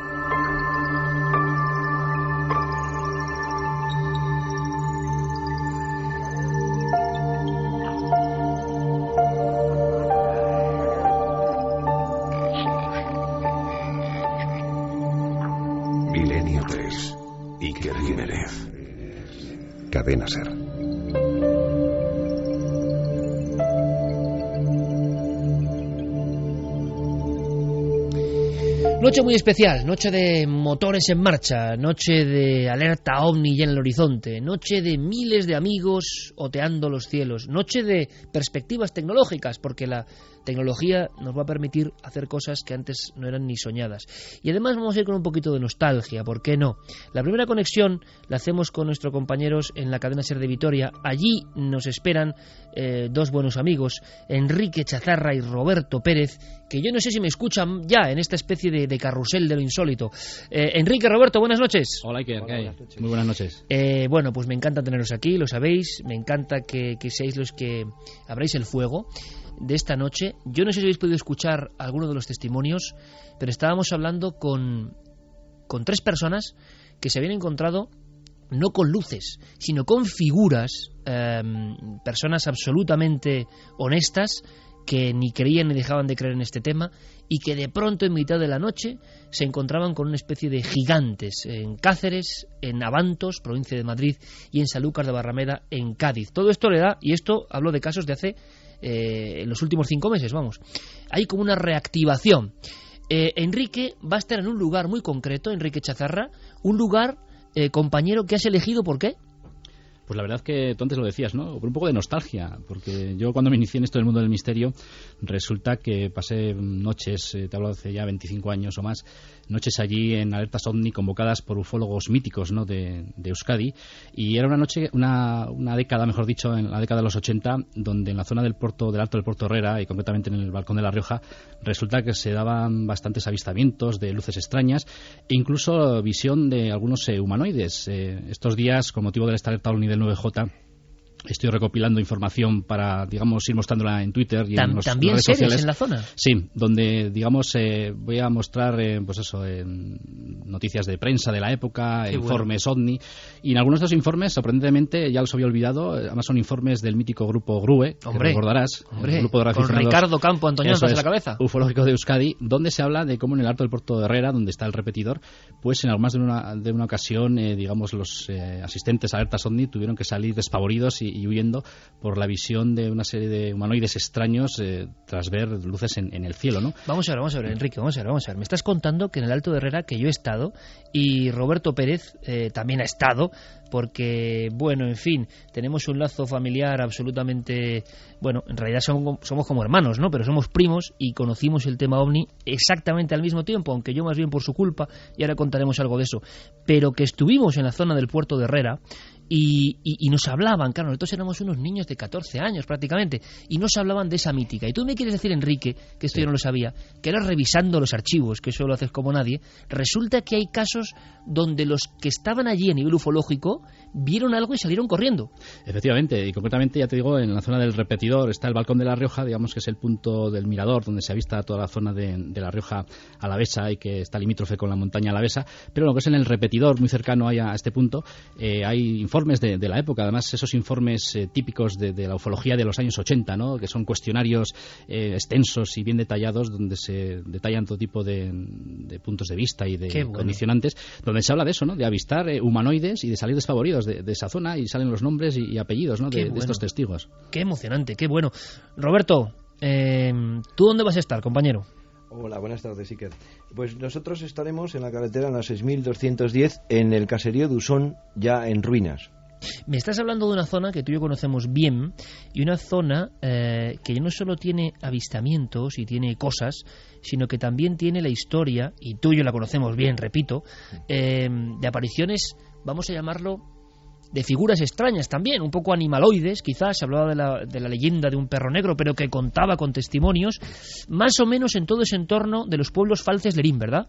Sí, efectivamente, es una carretera mítica. Además, no olvidemos que hay un asentamiento romano, descubierto hace muy poco tiempo, en el margen de la derecha de la misma carretera. Eh, también eh, tenemos también eh, al lado del cementerio gente que ha visionado algo parecido a Santa Compaña, que se va perdiendo, sale del cementerio y se va perdiendo a través de los pinos. ¿Eh? Tenemos un, seguimiento de varios objetos eh, a un autobús durante y, casos recientes, ¿verdad, Roberto? Sí, sí, casos recientes que estamos investigando, pero es una carretera, la verdad es que pasan ciertas cosas un, tanto extrañas, no anecdóticas, ¿no? Incluso hace poco hablábamos con un, con un pastor que llevaba sus ovejas y el cual en el trayecto de esa carretera hay sitios por donde las ovejas no quieren pasar y hacen como si como si las ovejas agrupadas se separaran en dos tramos diferentes para, para de alguna forma separarse de, de, ese camino, ¿no? Sí, lo que algún experto hablaba de lugares depresivos, lugares eh, relajantes, creo que era. Luego nos lo contará Jerez Pérez Campos, pero sí había hasta una especie como de, plantilla, ¿no? Que, que, algunos estudiosos afirman que hay tipos de lugares que los animales rehuyen de ellos constantemente. Es curioso porque además, Roberto, eh, yo, yo te recuerdo en una conexión eh, realmente nervioso porque había habido testigos que estuvieron a punto, esta es la zona donde va a estar Roberto Rivera Navarra, que, claro que es que es un clásico de la ufología española, a punto, Roberto, si no, si no me equivoco, de capturar un ovni, de fotografiarlo, de estar a punto de fotografiarlo, pero que no lo consiguieron al final, pero que se plantó poco menos que delante de sus coches, ¿no? Bueno, fue curioso, sí, fue, una, fue un avistamiento que, que, tuvieron importante y además es que curiosamente eh, con las máquinas eh, preparadas, porque siempre son muy metódicos en ese, en ese sentido, con, la, con, con los cassettes preparados, con todo, con todo el equipo preparado y ni las cámaras funcionaban, ni los equipos funcionaban y curiosamente después de que vieron ese avistamiento, las máquinas de fotos empezaron a funcionar, empezaron a disparar y empezaron a todo y estaban tal como estaban. Gente honesta, gente absolutamente fiable. Por supuesto, por supuesto, por supuesto. Son gente fiable, honesta y gente además que no cree. Ya. ¿Eh? Eh, una cosa importante, eh, Enrique. ¿Qué podemos decir a la gente que se mm, vaya a unir, por ejemplo, que quieran desde diferentes zonas acudir al puerto de Herrera o a esa zona del caserío de Usón entre Falces y Lerín? ¿Cuál es la motivación? ¿Por qué, ¿Por qué hay que acudir? ¿Por qué invitamos a un alerta OVNI? qué les podemos decir? Hombre, eh, estos días, eh, digamos, la gente que te pregunta un poco, ¿no? Esto de la alerta ovni, ¿no? ¿A qué se debe, digamos, ese nombre tan, igual es tan llamativo, ¿no? Porque todavía hay gente que piensa que esto de las alertas ovni, pues que tenemos cita previa con, el mundo extraterrestre y que estamos convencidos de que esa fecha va a ocurrir algo. Yo creo que al final lo que se trata es un encuentro de, gente motivada por, por, el misterio, incluso por la astronomía. En ese aspecto, por ejemplo, aquí en Vitoria estoy intentando hacer gestiones con sociedades o con clubes astronómicos para que esa noche, digamos, aporten un toque científico y nos digan qué estamos viendo, ¿no? En, los cielos del, balcón de La Rioja. Entonces, al final, desde mi punto de vista, ya sabes que mi postura en estos temas es bastante escéptica, es, digamos, eh, pasar una noche entretenida entre amigos que nos gusta el misterio y, bueno, y otear los cielos y todo aquello que se pueda ver que, tenga una explicación lógica, pues bueno, bienvenida sea. Pero bueno, quién sabe, ¿no? Yo recuerdo la última alerta que se hizo en el 2004, cuando ya se acababa eh, la convocatoria aquel, digamos, eh, objeto que nos sobrecogió a todos y que resulta que al final era un, satélite. Pero bueno, en esos momentos cuando lo estábamos avistando, para nosotros era un ovni, ¿no? Un objeto volante no identificado. Y esa sensación de ser testigo de, digamos, de ese avistamiento, pues muchas veces te recuerda a tantas personas que has entrevistado cuando se han enfrentado pues a un, hecho en el cielo inexplicado. A mí me ha pasado ahora, fíjate, Roberto, Enrique, y eh, podéis intervenir en cualquier momento, teniendo estos tres testigos, eh, no de luces, sino de individuos, ¿no? Hacía mucho tiempo que no se daban casos de lo que diríamos humanoides, y son casos que se han dado en España en los últimos tiempos. Y es como si esto fuese todo un, un teatro raro, un teatro que nos motiva, que, que, nos engancha por algo, porque ha habido muchas personas que, que se han desenganchado del tema ovni, que queriendo precisamente una constatación científica del fenómeno se dan cuenta de que el fenómeno huye de ellos y, y es irreproducible y no se puede atrapar y entonces mucha gente acaba con el desencanto, quizá porque la perspectiva no es la correcta, porque a los ovnis me parece a mí que en el laboratorio no los vamos a meter nunca, ¿no? Sin embargo, hay algo que me gustaría que, me contaseis a nivel personal, ¿no? Eh, algo que motiva, algo que engancha, algo que pueden escuchar ahora mismo cientos de miles de amigos y que sientan, ¿no? Eh, que merece la pena, quizá, pasar una noche, Roberto, Enrique, eh, Roberto, por ejemplo, te pregunto a ti, sé que sabes de, de, esto bien, una noche fuera de lo ordinario, ¿no? Estamos todos con la crisis, con los problemas, con un sinfín de cuestiones que nos abordan ¿no? Eh, dentro del ordinario, y de repente, esa noche del 9J, tenemos la posibilidad de soñar, de volver a ser niños un poco, de mirar a las estrellas, que nadie mira a las estrellas, de sentirnos en conexión con la madre naturaleza. Todo eso es tan importante como los ovnis, quizá, ¿no? Aunque los ovnis nos proporcionan esa posibilidad.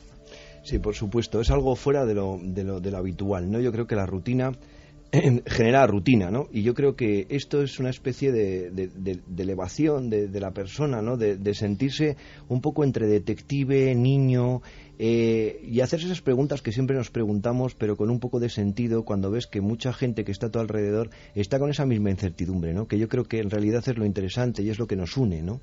Y yo creo que ahí está el quid de la cuestión, ¿no? Yo voy a contar una pequeña anécdota que quizá mucha gente no no conozca, pero que es parte de nuestra historia y que ocurrió muchos años atrás. Ocurrió eh, a final de los 70 y cómo era el caldo de cultivo. Eh, lo que es increíble es que Enrique Chazarra, Roberto y yo no nos eh, hubiésemos conocido, no hubiésemos coincidido en aquella época, en los 80 en Vitoria de alguna forma, porque había como una especie de extraña emoción que yo sé que fue muy propia de, nuestra tierra, ¿no? Fue propia de, Álava, del País Vasco, por eso tenemos una vigilancia especial. Em, se hablaba de los ovnis en la prensa em, y recuerdo perfectamente el hecho y lo voy a decir claramente, no es la realidad, de ir a ver ovnis, es decir, sin saber lo que eran los ovnis, que era mi caso, eh, siendo un niño, la familia entera en procesión de alguna manera, yendo a las campas de diferentes lugares. ¿Para qué? Pues, pues porque se hablaba en los medios de los ovnis y había gente mm, honesta que hablaba de los ovnis como una cosa habitual. Luego todo eso se perdió. Y Roberto y yo siendo niños estábamos en toda esa historia y recordamos vivamente cómo se veían algunas cosas. Claro, esas cosas luego han sido importantes en nuestra trayectoria, ¿no? en nuestra forma de ver la vida, pero eh, qué tiempos más curiosos, en qué momento más curioso y también irrepetible, ¿no? Justo en esas fechas. Eh, parece increíble y mucha gente me lo ha preguntado, Roberto, pero es cierto que bicicleta en Reistre, tú lo puedes contar, que si lo cuento yo muchos no me van a creer, mm. acudiendo a visitar caseríos, a preguntar por los ovnis, a, gastarnos todo lo que teníamos eh, en saber algo que parecía imposible para el resto. Y a mí me parece una historia muy hermosa, muy real, muy auténtica, que tú y yo hemos vivido, y que ¿sabes por qué la cuento? Porque quizá muchos niños y muchas personas que el 12, perdón, el día 9 de junio del 2012 vengan a este evento, quizá muchos lo tomen por ahí, ¿no? Y tengan una afición distinta. Nosotros lo hemos vivido así, no, no estoy mintiendo, ¿verdad? No, no, por supuesto. Además es que yo creo que se crea un vínculo muy especial, ¿no? Cuando dos personas eh, em, intentan profundizar en algo que es totalmente desconocido, que hay muy pocas, que, que, hay muchísimas incógnitas, ¿no? Y que intentas descubrir una verdad, ¿no? Yo creo que ahí eh, se une la ilusión, se une eh, la profundidad de las cosas, no la superficialidad de, de, de, como la gente trata hoy en día muchas cosas, ¿no? Con esa superficie y, ese y, esa frialdad, ¿no?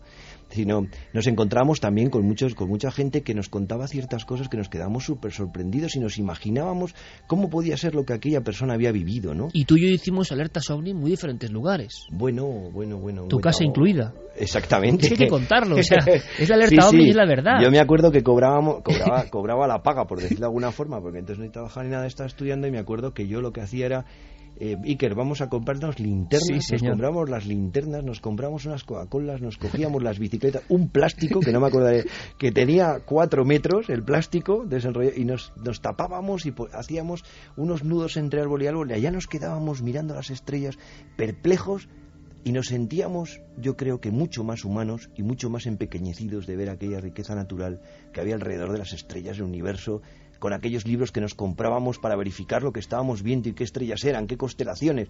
Curioso, ¿eh? ese, ese es mi primo, el hombre que me metió en el mundo de los ovnis, ni más ni menos, y a mí me gusta mucho escucharle porque nos ha unido esa emoción, ¿no? Esa, esa especie de visión de la vida absolutamente quijotesca y a la contra. Pero, ¿por qué lo cuento?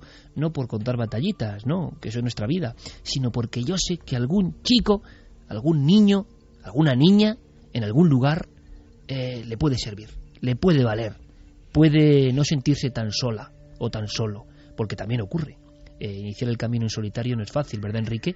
Y estar ahí trabajando y sacando los casos, casi nadie lo entiende. Es que además, ahora, que comentaba este Roberto el tema de las linternas, eh, me está viendo la memoria recuerdos de Alta Omni en el balcón de la Rioja, ¿no? En aquellos años míticos finales de los 80, como había ufólogos que, bueno, dentro de su investigación de campo totalmente objetiva y totalmente convencidos de la existencia del fenómeno ovni, con las linternas en el balcón de la Rioja invocaban a los, seres extraterrestres porque estaban convencidos, ¿no? De que esa invocación iba a resultar positiva iban a aparecer, o por lo menos iban a dar muestra, ¿no? De, digamos, de alguna estela o un rastro de luz en, el firmamento, y a pesar de ese toque científico que se le quería dar al, fenómeno, digamos, caían, ¿no? En, este, en esta puesta en escena que, bueno, uno como jovencito que era incrédulo o inocente, no sé cuál sería la palabra, pues se queda sorprendido, ¿no? De ver si van a tener razón y van a aparecer aquí seres de los mundos. Y eso es muy interesante, Enrique, porque estás, estás describiendo magníficamente la emoción, lo que se vive, hasta el más racional deja de ser racional cuando está en la noche cuando está bajo las estrellas y cuando cree en un sueño. ¿no? Y nuestra idea,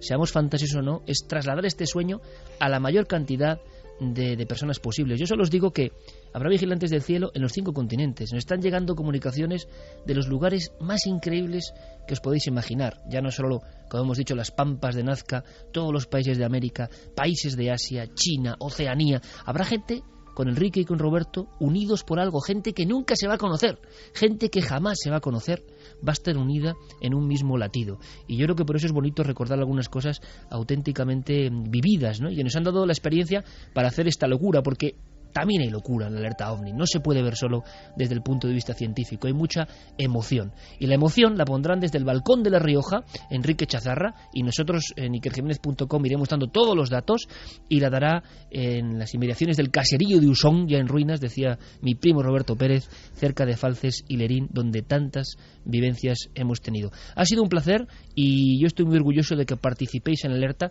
Por algo abrís el fuego, por algo sois los primeros corresponsales que nos contáis un poco por qué. Y el por qué muchas veces va más allá de la fotografía de un ovni, que si hay fotografía la podremos enviar en cualquier momento, ¿no? Con cualquier móvil, todos interconectados. No, hay emoción. Y yo he conocido a estos hombres que ahora hablan siendo prácticamente niños y esa emoción continúa. Y eso sí que es un milagro. Roberto, Enrique, gracias. El 9J, nos vemos. Un abrazo y gracias por estar ahí siempre. Gracias a vosotros. Un Gracias a abrazo muy vosotros, fuerte. Iker. Venga, un abrazo. Milenio 3. Iker Jiménez. Cadena Ser. Noche de emociones y noche de amigos, en este caso, imaginaos, ¿no? Hablar de, de un familiar tan querido para mí, pero es que además hemos pasado, si un día, un día os prometo que con mi primo contaremos historias del abuelo Cebolleta de cuando investigábamos los ovnis en Vitoria. Aún tenemos los archivos, ¿eh? Aún tenemos las fichas. Algunas de ellas las podéis ver en ikerjiménez.com. Fichas del año 84, o sea, yo tenía 11 años. Y catalogábamos los casos que conocíamos y los que nos iban contando. En fin, algo algo realmente fuera de lo normal, sí. Para bien o para mal, eso ya lo ponéis vosotros. Nosotros ahora vamos a alguien que está haciendo un trabajo impresionante, es Joaquín Avenza, alguien que es que, en fin, mm, yo ya me lo imaginaba, pero es que en Murcia está montando tal tinglado, claro, él tiene experiencia en ello, él dirige el último peldaño, el programa decano del misterio en Murcia, y él estuvo en la primera alerta ovni, que luego conoceremos con Javier Pérez Campos algunas cosas de la primera alerta ovni. Él estuvo en la primera, año 79, creo que nunca lo olvidará, y es decirle a Joaquín Avenza, oye Joaquín, te unes y no hay ni que esperar un minuto. La respuesta es sí, y la respuesta es sí en alguien que lleva mucho más de media vida buscando una respuesta. ¿Qué tendrá el fenómeno ovni? Que hace que sigamos haciendo estas locuras. Yo no lo sé, Joaquín Avenza, compañero. Yo no sé si tú has tenido la respuesta ya después de tanto tiempo. Buenas noches, amigo. Buenas noches, Iker. Pues no, no la he tenido y precisamente yo creo que ahora la tengo todavía más lejos. Conforme pasan los años, conforme vamos eh, aprendiendo más, vamos entrevistando a más testigos, vamos intentando poner un poco de cordura en todos estos misterios, pues resulta que nos damos cuenta de la complejidad, de la dificultad, de lo extraño de todo esto y cada vez, como tú bien decías antes, eh, te das más cuenta de que jamás los tendremos en un laboratorio, jamás los tendremos en un tubo de ensayo, jamás podremos llegar a ellos por esa ciencia convencional y que seguramente si llegamos a ellos hará falta pues un paradigma completamente nuevo, Claro. quizá enfocarlo de otra manera y por eso hace que estemos cada vez más desconcertados. Fíjate, Joaquín, que precisamente la semana pasada salía esa noticia a la luz que me parece impresionante de modificación eh, de hechos em, del pasado a través del presente, de alguna forma, o sea, llegar a acceder mediante la física cuántica a capas de lo que ya ha ocurrido. Y estamos, somos humildes humanos en la frontera de algo muy gordo, yo creo. Y claro, quizá estos seres eh, nos tienen mucha ventaja. Hemos hablado de seres pues muy parecidos a los que tú has investigado, por ejemplo, en Sangonera la Verde, y que hemos tenido cuatro casos bien complejos de octubre abril. Y yo creo que eso, de verdad, eh, y creo que no me equivoco, Joaquín, es algo muy inusual. Los casos de humanoides en los últimos 30 años se cuentan con, con los dedos de una mano. Y ahora han ocurrido cuatro y hemos podido tener a esos testigos hablando y todos con un gran temor. Yo fíjate, eh, primero quiero que me cuentes dónde vas a estar, Joaquín, y por qué, y ahora hablamos un poco del dispositivo único, que yo creo que en ese aspecto la región de Murcia va a ser privilegiada. Bueno, pues eh, cuando me lanzaste la noticia y me ilusionaste, porque la verdad es que era como recordar, como tú bien dices, aquella primera alerta ovni con Antonio José Le- en 1979, que ha llovido mucho o poco según queramos verlo, pero el tiempo ha pasado. Pues eh, yo empecé a pensar en los lugares emblemáticos de la región y bueno, pues en primer lugar pensé en, en Sangonera, en donde se vio aquel gigante famoso, pero dado que hoy ahí pues se encuentra muy próximo a ese lugar, pues viviendas, urbanizaciones donde probablemente molestaríamos a, las, a los vecinos, pues eh, opté por una segunda opción, que era el desierto de los rodeos. Un desierto donde hace también treinta y tantos años, pues eh, encontró esa famosa huella o esas famosas huellas de, de Ceutí, la famosa huella de Ceutí, donde, eh, bueno, pues unas siete extrañas huellas aparecieron en medio de un montón de, de avistamientos, de casos raros, de desaparición de animales, y todo eso le hace que sea un lugar verdaderamente especial y misterioso. Al mismo tiempo sigue estando igual que estaba hace más de 30 años, y eso hace que podamos sentir lo que sintieron los que, lo que en ese momento pues descubrieron aquellas huellas y vivieron también algunos de los casos más eh, curiosos que allí se, se dieron lugar. Joaquín Amenza, eh, yo creo que es una de las primeras personas que me ha entrevistado para la radio en su programa El último peldaño, tiene una característica que a mí me llama mucho la atención y es que es capaz de adaptarse perfectamente a las nuevas tecnologías. Él hacía y lo hemos conocido, los boletines grapados eh, de distribución limitada, el CIFE, esa ufología que intentaba comunicarse con los demás como gritando una gran verdad. Cuando han llegado eh, los mundos digitales, se ha incorporado de los primeros y ahora, Joaquín, sé que estás montando una auténtica subestructura en toda la región de Murcia y yo quiero que me cuentes un poco porque es el ejemplo de alguien que no solo se va a quedar en el lugar, en ese desierto de rodeos en Ceutí, para que la gente de la región de Murcia acuda si quiere, si lo desea, para conocer a Joaquín, para estar allí, para observar el cielo, sino que tú has trazado tus propios tentáculos y, va a haber varios grupos de corresponsales interconectados contigo.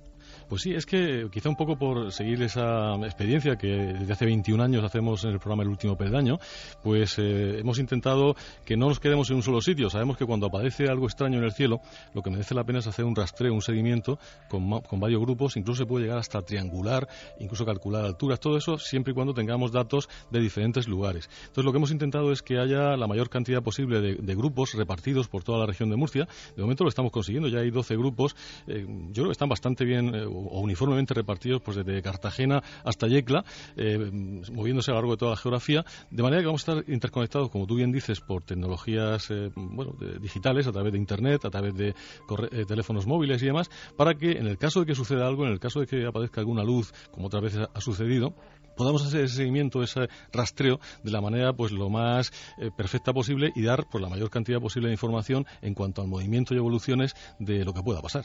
Eh, y luego además con Diego Marañón y con Javier Pérez Campos vamos a recordar algunas alertas míticas y por supuesto tú sales ahí. Y yo te pregunto, eh, Joaquín, ¿ha habido algún susto? ¿Ha habido algún momento en alguna de las alertas OVNI que tú has efectuado desde las primeras de Alés hasta al mando del último peldaño em, que te hayas llevado de verdad un susto? Eh, ¿Que creéis que ha pasado algo realmente extraordinario?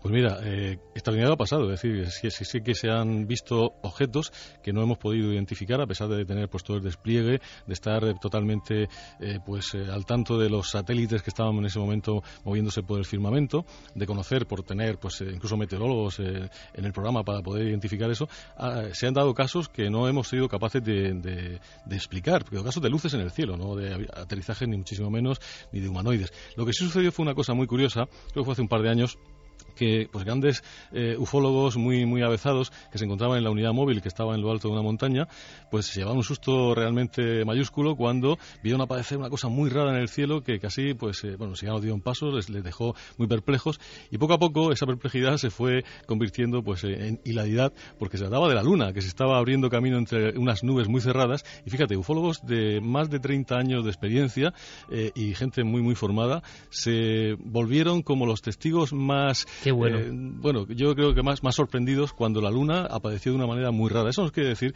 que hay que mucho cuidado con todo lo que nos cuentan de ovnis, porque si alguien que tiene esa capacidad, que además está esperando ver algo, eh, se queda así, imagínate que le puede ocurrir a una persona que no se lo espera y que además no le importa nada todo esto de los ovnis. Joaquín, un consejo para la gente que acuda, por ejemplo, al desierto de los rodeos, como cualquier otro lugar en cualquier parte del mundo y de España, en esta alerta ovni del 9 de junio de 2012.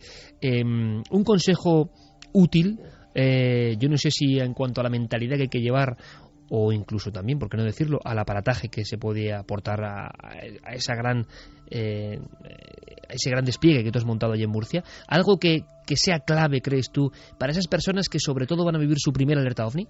Pues hombre, yo creo que lo más importante es ir con la mente muy abierta, es decir, ahí no se va a esperar que venga nada, pero si viene, pues estamos, tenemos que estar muy, muy con los ojos abiertos y muy preparados para poder captar la mayor cantidad posible de información, de datos, eh, ser muy objetivos, intentar ser fríos. Y, luego lo que yo haría, pues es tampoco ir con un equipo excesivamente. A veces la gente la vez que aparece con telescopios y con cosas, bueno, es que eso no sirve para nada. Si aparece una luz moviéndose el telescopio, no hay manera de, de orientarlo. Lo mejor es, pues, eh, a simple y como mucho unos prismáticos de la mayor resolución posible y sobre todo que sean, que estén muy aptos para la, para la noche, que, tengan una gran luminosidad para que puedan percibir cualquier pequeño punto que se mueva por el cielo. Y por supuesto, como tú lo decías antes, tener alma de niño, eso es fundamental. Yo cada vez que hago una alerta OVNI mm, rejuvenezco un montón de años, por eso las hago, porque ya voy siendo mayor y me viene muy bien esta cura de... Me, has pillado el truco, Joaquín. claro, claro. Y eso es lo que a mí me hace, cuando se acaba y en vez de estar cansado estoy pues mucho más joven. Eso, eso yo creo es lo más importante. La energía de estar en contacto miles de corazones, ¿no? Eso es, eso es brutal. Joaquín, como siempre, para nosotros es un honor, tú lo sabes, un lujo. Alguien que fue corresponsal ya del CIFE en la alerta OVNI, aquella de atención, atención, eh, Antonio Josales, 14 de agosto 79, la primera gran alerta. Ahí estaba Joaquín. Y yo creo que no hay que decir nada más, ¿no? En el 79 estaba Joaquín y en el 2012 está Joaquín. Eso significa que el fenómeno ovni es mucho más importante de lo que creemos, ¿no? Y ojalá que podamos estar muchos años porque se da, se da yo creo fundamentalmente pues un indicador de que no hemos perdido esa capacidad de, de, sorprendernos y sobre todo esa gana de ser niño. Yo creo que cuando se pierde la gana de ser niño es cuando se empieza de verdad a ser un anciano, ni siquiera se pasa por la madurez. Yo creo que hay que seguir teniendo esos ojos abiertos, esa ilusión que tú contabas antes con tus 14 años. Yo es que en el momento que empiece eh, la sintonía del programa, como cada vez que lo hacemos en nuestro programa, pues eh, casi casi que me pongo pantalones cortos y todo empieza a ser de nuevo pues esa, esa, infancia. Pero ojo, nunca perdemos eh, la serenidad, el rigor y por supuesto nunca perdemos la cabeza y que cuando no hay nada que ver y no hay nada que, decir, pues se dice también claramente. no son ni todo lo que reluce, afortunadamente. Y además mucha gente conocerá el cielo y parajes increíbles que estaban mucho más cerca de lo que ellos pensaban, como ese paraje de los rodeos donde ocurrió algo muy extraño hace más de 30 años y que no ha cambiado prácticamente nada. Ahí estará un símbolo de esta alerta ovni el maestro Joaquín Amenza. Gracias, amigo. Gracias, Iker. Buenas noches.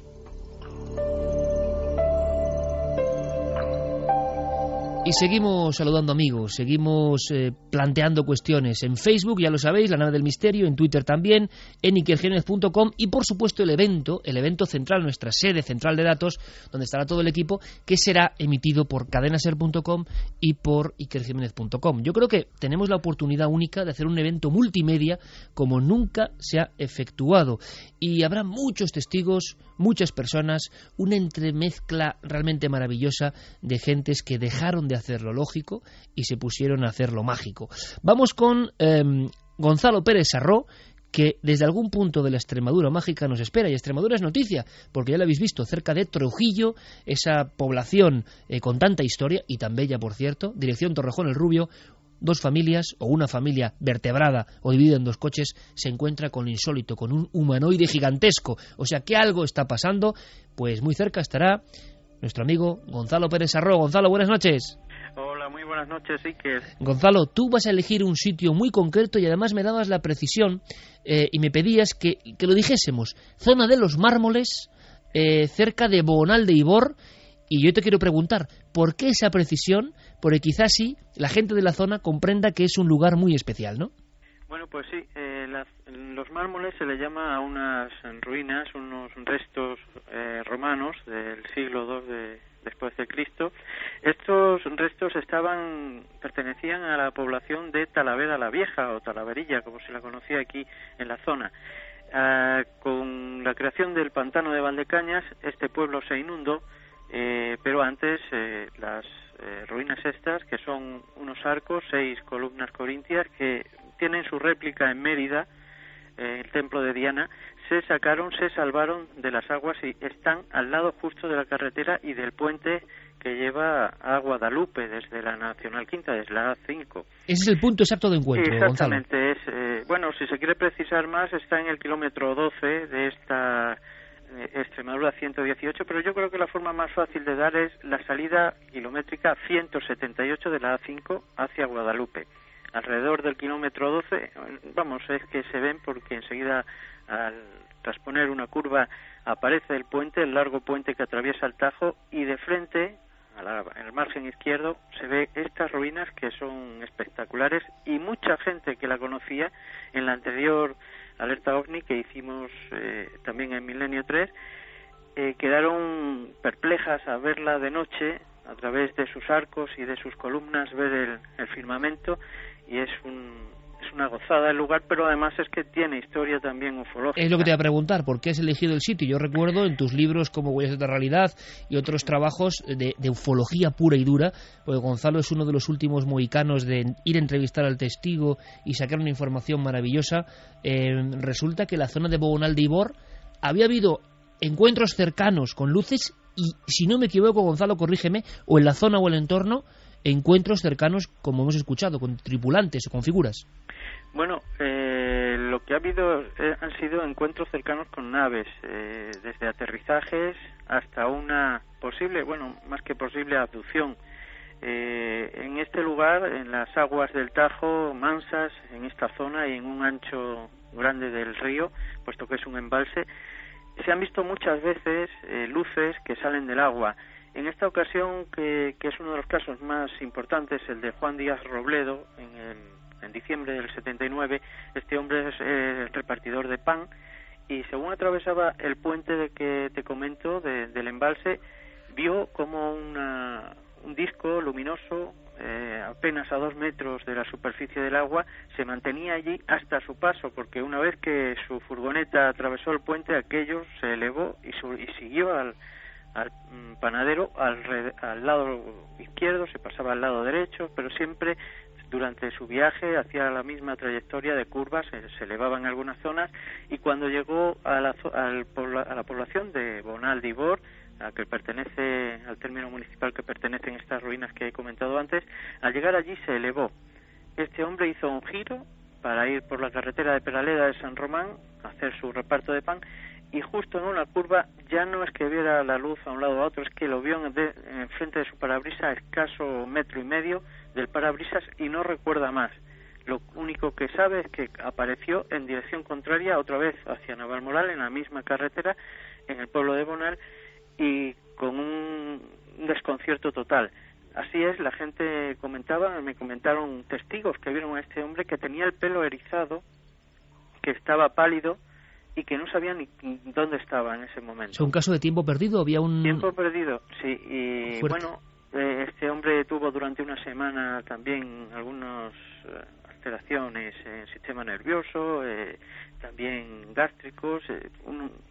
influyó en, en, su vida y desde entonces rescaté aquel caso para la revista Espacio y Tiempo y no pierdo la esperanza de algún día poder hablar con él para Milenio 3. Un caso, un caso, Gonzalo, o sea, un objeto volante no identificado, sea lo que sea, a metro y medio del, del parabrisas prácticamente, es un caso casi de colisión. Estoy preguntando, ¿estamos cerca de la zona de, de Valparaíso, de ese pueblo eh, abandonado, donde estuvimos investigando las apariciones también de otra figura con el aspecto de una niña eh, en, en las inmediaciones? Pues mucho, porque te diría que eh, bueno, Valparaíso, como sabes, está en Peraleda de la Mata, el término municipal de Peraleda de la Mata, y está casi más cerca esta zona de Peraleda que de Bonal. Eh, o sea que estamos casi al lado de, ese caso que era tremendo de, de, con testigos de la aparición de otra figura en carretera. Exactamente. Bueno, pues yo creo que... Porque entonces tenías razón, yo no me había parado a pensar en aquel caso que también, desde luego, son pocos kilómetros eh, en en cercanía en un fenómeno de esto no es nada. O sea, que estamos en una zona caliente, en una zona perfectamente elegida por Gonzalo, en una zona donde hay mm, apariciones este y poblados en ruinas y estos casos que he comentado.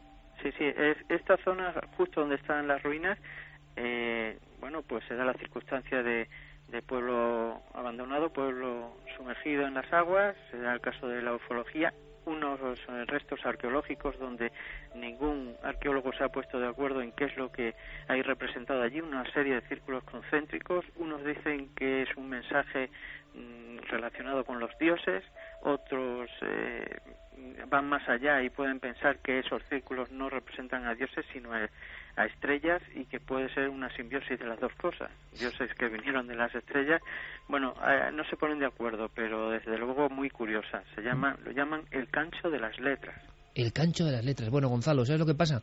Que dan ganas de ir para allá. O sea, que es que dan ganas de ir para allá. Y yo espero, claro, pero espero que mucha gente de Extremadura, quien quiera en armonía absoluta observar el cielo, estar con nuestro compañero Gonzalo y hacer esa noche de vigilia, como decía Joaquín Amenza hace unos minutos, en la que todos volvemos a ser niños, pues eh, el mejor guía y yo creo que uno de los mejores lugares de España, sin duda alguna. Los Mármoles, eh, próximo a Bonal de Ibor y a Peraleda de la Mata, Ahí estará nuestro compañero Gonzalo Pérez Sarró. Como siempre, un honor, Gonzalo, una alerta más y quizá la del 9J sea la más importante y pase algo. Ojalá sea así y lo vivamos juntos y lo podamos contar. Un fuerte abrazo. Un fuerte abrazo, el placer es mío.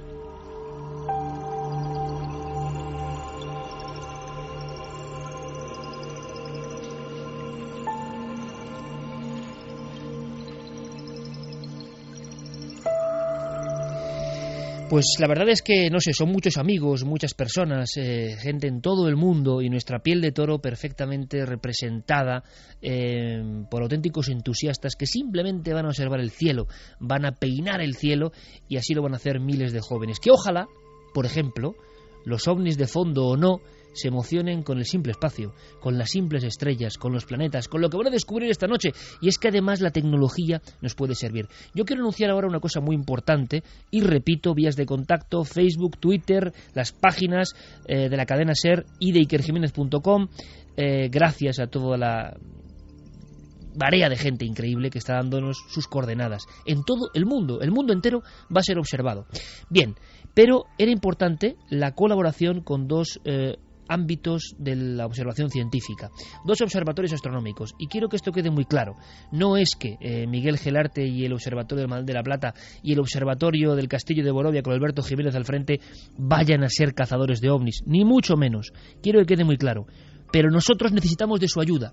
Y nosotros queremos conocer el cielo con ellos. Y nosotros queremos que siempre desde su ámbito científico nos expliquen qué pueden ser algunas cosas que nosotros no conocemos. Cómo brilla un planeta, cómo está la noche, cómo estará la noche del 9J, si puede haber fenómenos astronómicos que nos confundan. Es decir, quiero dejar muy claro, esto es importante, que ni el Observatorio del Castillo ni el Observatorio de la de la Plata participan en la alerta ovni como buscadores de ovnis, sino como esa visión racional que nos puede dar una pista de qué se está viendo y qué se está denunciando.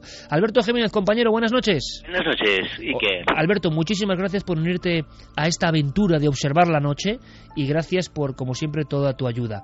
Eh, quiero mm, felicitar también y dar la enhorabuena porque hacía tiempo que no le eh, hablábamos, no conectábamos con él, Miguel Gilarte, un gran amigo, un gran estudioso, director del Observatorio de Almadén y que tantas veces nos ha enseñado cosas del espacio. Miguel, buenas noches. Buenas noches, ¿qué tal? Pues muchísimas gracias, me hace mucha ilusión escucharte de nuevo y, gracias de verdad. el caso de ambos, ¿no? Para mí es muy especial que, estéis con nosotros. Y, yo creo que lo he dejado claro, eh, Alberto, Miguel. Eh, no es cuestión de, que vosotros vayáis a cazar ovnis, pero sí de que vais a estar muy atentos para quizá explicarnos un montón de cosas y fenómenos que pasan en el cielo, ¿no? Sí, efectivamente. Bueno, eh, desde luego nosotros no vamos a, buscar ovnis, no, no, esperamos verlos en el cielo, desde luego, pero sí que vamos a colaborar con vosotros eh, a puerta cerrada para, para intentar explicar, pues bueno, todo aquello que veáis en el cielo, eh, todas estas cosas que vemos que muchas veces no sabemos qué son, que nos llama la atención, que podemos confundir con ovnis o con cualquier otra cosa y que, bueno, pues le podemos buscar una, una explicación. ¿Y cuántas vocaciones, Alberto, se pueden abrir una noche donde la magia, la radio, la comunicación y todos juntos podamos eh, estimular algo que se hace muy poco, que es mirar al cielo. Y me vas a permitir una cosa, me gustaría, Miguel, eh, que me dijera si es posible, eh, a grandes rasgos, por supuesto ya ahondaremos en futuras conexiones, estaremos muy en contacto con vosotros. ¿Hay alguna cosa que tengamos que tener especial atención el día 9J en el cielo, en los cielos? Hombre, Iker, el cielo casi ya del verano, ¿verdad? El, el 9 de junio es un cielo espectacular eh, tengamos en cuenta que se ven una cantidad de estrellas brillantes tremenda y además vamos a tener a dos planetas, a Saturno, que se ve perfectamente y con cualquier telescopio ya sabemos que se pueden ver los anillos de forma espectacular, ¿no? Incluso a Marte, ¿no? Que brilla muchísimo como una estrella roja y esto puede confundir a cualquiera. O sea, Saturno y Marte, Miguel, muy atentos porque pueden generar eh, y esto, claro, ¿sabes lo que ocurre? Que muchas personas dicen, bueno, ¿cómo vamos a confundir un planeta? Bueno, yo mismo he salido corriendo detrás del planeta Venus más de una vez. O sea que Saturno y Júpiter serían dos sospechosos que habría que tener cierto cuidado, ¿no? Sí, bueno, Venus, Venus no se va a ver, pero Venus en, el cielo, por ejemplo, de Almaén de la Plata, que es un cielo eh, súper oscuro, a mí me han llamado mucha gente diciendo que, bueno, que veía una luz extrañísima, que posiblemente sea un ovni, un ovni porque, porque brilla muchísimo en los cielos oscuros, ¿no? Y Saturno y Marte también lo hacen así, ¿no? Y después tenemos también ahí a, tres estrellas que se llama el Triángulo del Verano, que es Vega, Altair y, y Deneb, que también van a brillar muchísimo. El cielo de verano es en realidad espectacular y es lo que tú decías en un principio, que para, para hacer este tipo de, de, alerta debería ir con los grupos algún, algún experto verdad en, en, materia de astronomía para poder identificar todos los objetos celestes que se pueden que se pueden ver esa noche, ¿no? Porque es muy fácil confundirse. Date cuenta ahí que perdona que eh, claro nosotros estamos metidos en la, en la, ciudad y hay una gran cantidad de contaminación lumínica y claro no vemos las estrellas y cuando salimos a la sierra y eh, en una noche oscura sin luna, pues eh, es que parece que estamos en otro planeta. Y por cierto, también sale la luna cuando empieza la alerta. Qué bien, qué bien. Eh, o sea que va a ser una noche agitada en el sentido de que va a haber estímulos eh, astronómicos interesantes. Y yo estoy totalmente de acuerdo contigo. Creo que tiene que haber un experto y en ese caso por eso contamos con vosotros, que yo creo que va a ser como una lección de astronomía cuando sea eh, el momento exacto que alguien ha visto algo, por si acaso se puede cotejar, pues una lección lo que pasa que a, millones, me atrevo a decir, a millones de personas esa noche del 9J. Eh, más recomendaciones, Alberto, eh, algo que haya que tener en cuenta sobre esa noche del 9J, esas noches, pues simplemente para aprender y para no equivocarnos. Sí, bueno, yo daría una serie de consejos básicos, pues sobre todo para, para salir por la noche, que es en primer lugar, eh, bueno, pues sobre todo llevar ropa de abrigo. Sí. consejos básicos, eh, cuando se va a pasar varias horas así de noche, refresca bastante y es fundamental. También llevar algo de comer y de beber, eh, si se tiene, pasar lo más agradablemente posible la velada. Y bueno, pues luego, eh, por ejemplo, eh, llevar eh, algo de iluminación, por ejemplo, linternas o frontales o LEDs, pero mm, intentando que sea de, de color de luz roja, ¿eh? porque la luz roja eh, no contamina lumínicamente, nos permite ver lo suficiente los objetos y sin deslumbrarnos. ¿eh? Por otra parte, pues también es recomendable proveerse de una carta del cielo, de aquella noche o de un planisferio ¿eh? que nos ayudará pues a reconocer las constelaciones. ¿eh? Yo tengo algunas dudas, Alberto, en torno también a si es bueno que haya personas que lleven sus telescopios, si hay programas que nos pueden ayudar y como estamos ya al límite prácticamente llegando a las noticias, quiero que, que, me aguantéis un poco en la llamada, Alberto, Miguel, porque hay muchas dudas de, de, personas que van a acudir a esta alerta OVNI y que puede que, que sea muy interesante que vosotros deis perspectivas, ¿de acuerdo? Ahora enseguida volvemos después de nuestros compañeros, de las noticias, y recuerdo, por si alguien, eh, tiene que ser ya extraterrestre, eh, para no haberse dado cuenta, eh, no sabe que el 9 de junio, sábado, desde la 1 de la madrugada hasta las 4 aunque bueno, luego veremos lo que ocurre, porque si pasa algo gordo a las 4, pues nosotros continuaremos, evidentemente, pero de 1 a 4 oficialmente, Alerta OVNI 2012, la cadena SER con sus unidades móviles, con los corresponsales, eh, en este caso eh, con Miguel Gilarte y con Alberto Jiménez como asesores astronómicos, em, también contaremos con vigilantes del cielo, cientos de grupos en los cinco continentes y simplemente queremos observar, escuchar y ver la noche. Eh, cualquier documento podrá ser enviado en tiempo real. Yo creo que esto cambia las perspectivas y seguro que va a ser una noche inolvidable. Eso es lo más importante. Vamos con las noticias, vamos con la información y después continuemos hablando, aunque sea unos minutos, con Miguel Gilarte y Alberto Jiménez, dos observatorios que estarán muy atentos y también con Javier Pérez Campos y Diego Marañón, que nos traen documentos asombrosos de la pura historia de estas alertas ovni. Esta cosa tan rara, tan mágica, que solo puede hacer la radio. Milenio 3. Milenio 3. Cadena Con Iker Jiménez y todo su equipo.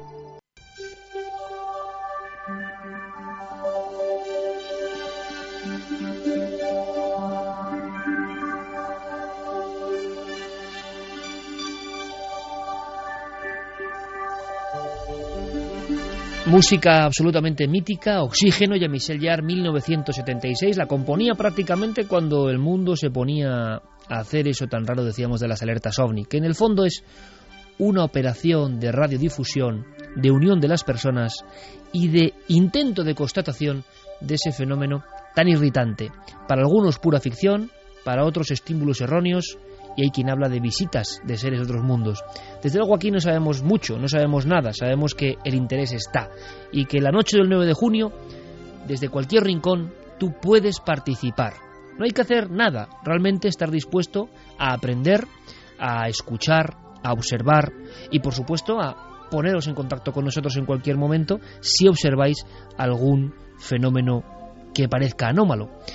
¿Qué ocurre? Que nosotros, además de tantos eh, corresponsales, ufólogos, investigadores, entusiastas de todas las ramas del saber, también tenemos la asesoría astronómica eh, de dos puntos concretos y además tenemos la suerte de que uno está en el norte de España, las faldas mismas del Moncayo, Observatorio del Castillo de Morovia, Soria, y otro Almadén de la Plata, en una zona, por cierto, llena de misterios, leyendas y muchas más cosas, en esa zona de la Sierra Norte de Sevilla. Miguel Gilarte, compañero, muchas personas, eh, director de este observatorio que ya hemos presentado anteriormente, eh, muchas personas quieren llevar sus aparatajes o aprovechan para esta noche adquirir un telescopio. Sé de muchas personas que han comprado a sus hijos el primer telescopio con la excusa de una alerta ovni, cosa que me parece maravilloso. Yo no sé si es recomendable o no, eh, no sé qué les puedes decir tú como experto, que las personas instalen ahí sus telescopios. Decía Javier Sierra al inicio del programa que era mejor llevar unos simples prismáticos. ¿Qué, puedes decirnos? Hombre, yo, yo me parece que hay que llevar incluso menos con los prismáticos. menos.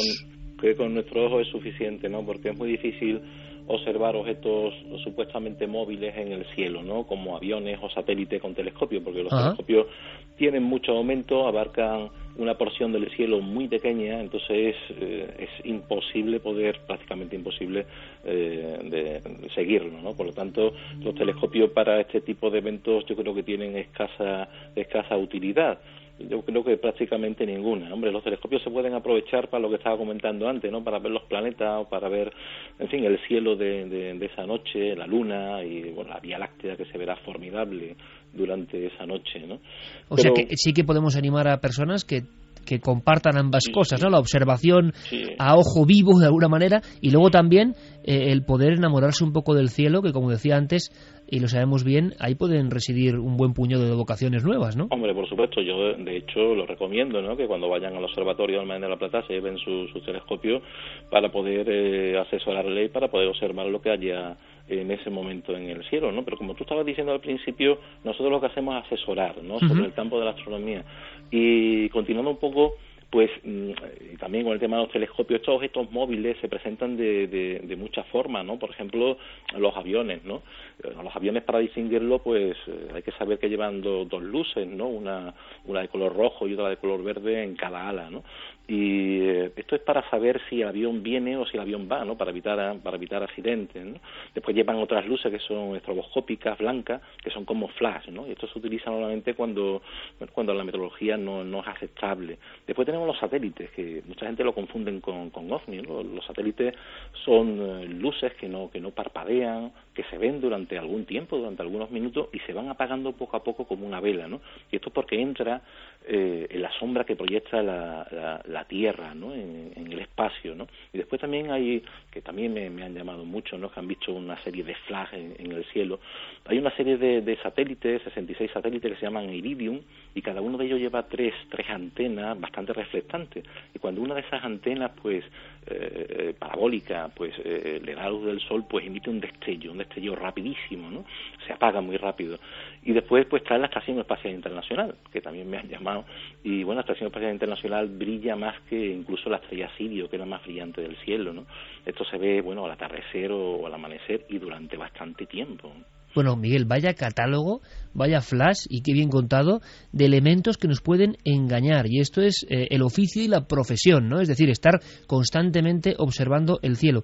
Quiere decirse que hay muchos elementos naturales o tecnológicos en el cielo, pero no extraterrestres, que evidentemente, y me parece hasta natural, las personas que no conocen, eh, la inmensa mayoría, nosotros, eh, pueden confundir en determinado momento por la circunstancia concreta de luminosidad del ambiente, pues con un objeto extrañísimo, ¿no?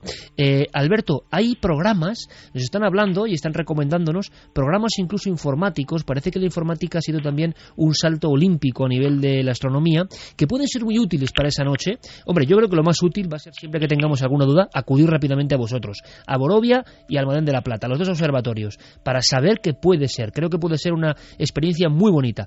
Pero, por otro lado, hay muchas personas que acuden a, las tabletas y a los móviles y la conexión va a ser una noche muy de redes eh, digitales, evidentemente, porque hay programas que siguen la aviación, digámoslo así, y siguen también el transcurso de los propios satélites. ¿Son utilidades que recomiendas? Parece que sí de la conexión con, con Borovia parece que tenemos ahí un, vacío. No pasa nada, no importa, le trasladamos la pregunta a Miguel Gilarte. Miguel, eh, ¿esta actualidad tecnológica, interesante o puede dar más confusión? Pues no, es muy interesante. Vamos, yo no la utilizo, pero muchos de los que van al observatorio llevan, llevan sus móviles con unos programas de, de astronomía que, bueno, alzan la mano eh, con el móvil eh, apuntando al cielo y se ven todas las constelaciones y se ven todos los satélites que están pasando en ese momento por el cielo. Yo creo que es de, gran utilidad. Eso es como un salto tecnológico increíble respecto a otras alertas OVNI. ¿eh? Yo, yo creo que en, en, el iPad, en las tabletas, existe también ese programa y es impresionante. Es como una ventana al cosmos que, que, tiene total fiabilidad, ¿no? Que eso es así, exactamente. Totalmente, totalmente. O sea, te está diciendo todas las posiciones de las estrellas, las posiciones de los planetas, las posiciones de los satélites que están pasando en ese momento. O sea, que ya tenemos poco poco lugar a, equivocarnos. O sea, si pasa algo que no salga ahí, ya eso es un poco raro, Hombre, puede pasar, puede pasar, pero pero ahí está, hay una información tremenda. Qué bien, eh, no qué en bien. un teléfono móvil, ¿no? En un ordenador portátil, eh, la tecnología ahora mismo es, increíble, ¿no? Por tanto, sí, es perfectamente recomendable, más y para las personas que desconozcan el, el cielo, ¿no? Hay, hay casos curiosos, no sé si os lo habré contado, yo hace ya mucho, mucho tiempo, desde Sevilla, desde, la capital, observamos un, día una, bola de, eh, grandísima, una bola muy brillante, no era de noche, era por la tarde, y tenía una cola también increíble, ¿no? Y se perfectamente y lo que estábamos allí, bueno, en pleno, en centro de Sevilla, pues nos quedamos alucinados, Y al día siguiente recuerdo que salió en los medios de comunicación, salió en la prensa, de que había, había pasado un, un ovni, había cruzado toda España, incluso se había metido en Francia, y cierto es que habían incluso sacado los aviones Mirage, los aviones de combates de, eh, de los franceses. Incluso se habló de que era una nave nodriza y que, y que habían salido de esa nave pues varios ovnis pequeños.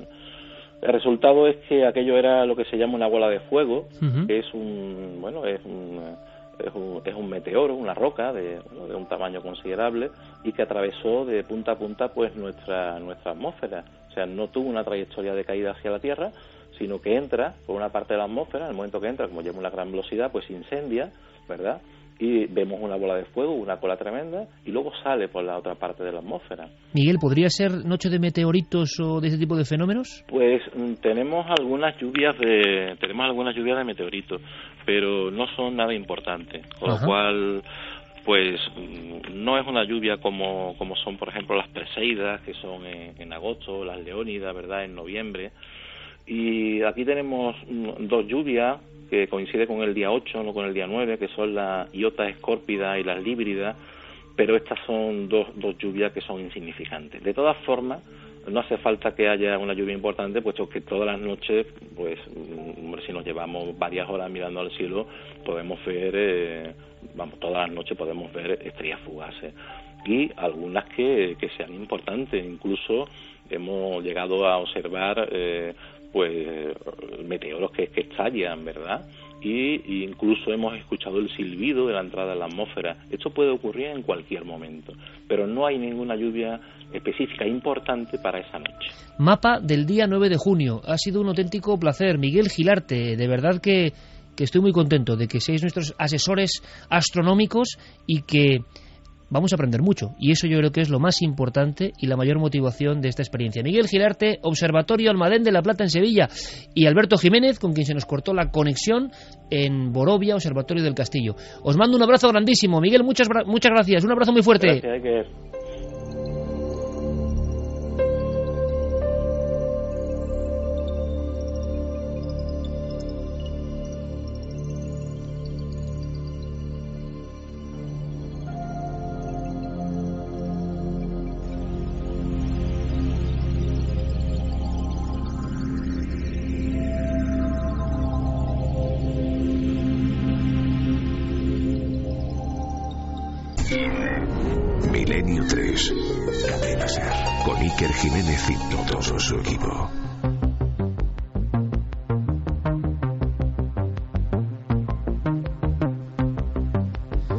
Equinox, Jean-Michel Jarre, nos metemos un poco más adentro en el alma de la alerta 2012. 9 de junio, habrá vigilantes del cielo y habrá corresponsales. Y vosotros podéis acudir libremente a donde queráis.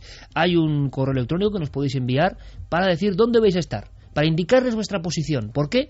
Porque todo nuestro equipo, Carlos Largo, Fermín Agustí, Javier Pérez Campos, Santiago Camacho, Javier Sierra, estarán muy atentos y trazarán un contacto, si es posible, con vosotros para si se observa algo en el cielo, evidentemente que o entréis en antena o nos deis esa información, porque la gran sorpresa y la gran emoción es cuando diferentes testimonios están viendo exactamente lo mismo. Entonces hay un fenómeno y nuestra idea esa noche es capturar al fenómeno.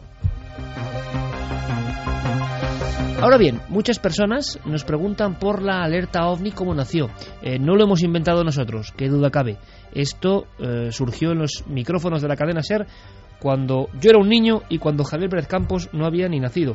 Javier, buenas noches, compañero. Buenas noches, sí, claro. Hablamos del año 79. Año 79, un año eh, aparentemente normal, que empezó el lunes, eh, que se produjeron una serie de hechos bastante curiosos. Por ejemplo, la primera vez registrada que nevó en el Sáhara. Y sin embargo, para los amantes del misterio es una, una, fecha marcada con una X porque ahí nace un proyecto muy especial, un proyecto al menos eh, con vistas a la galería.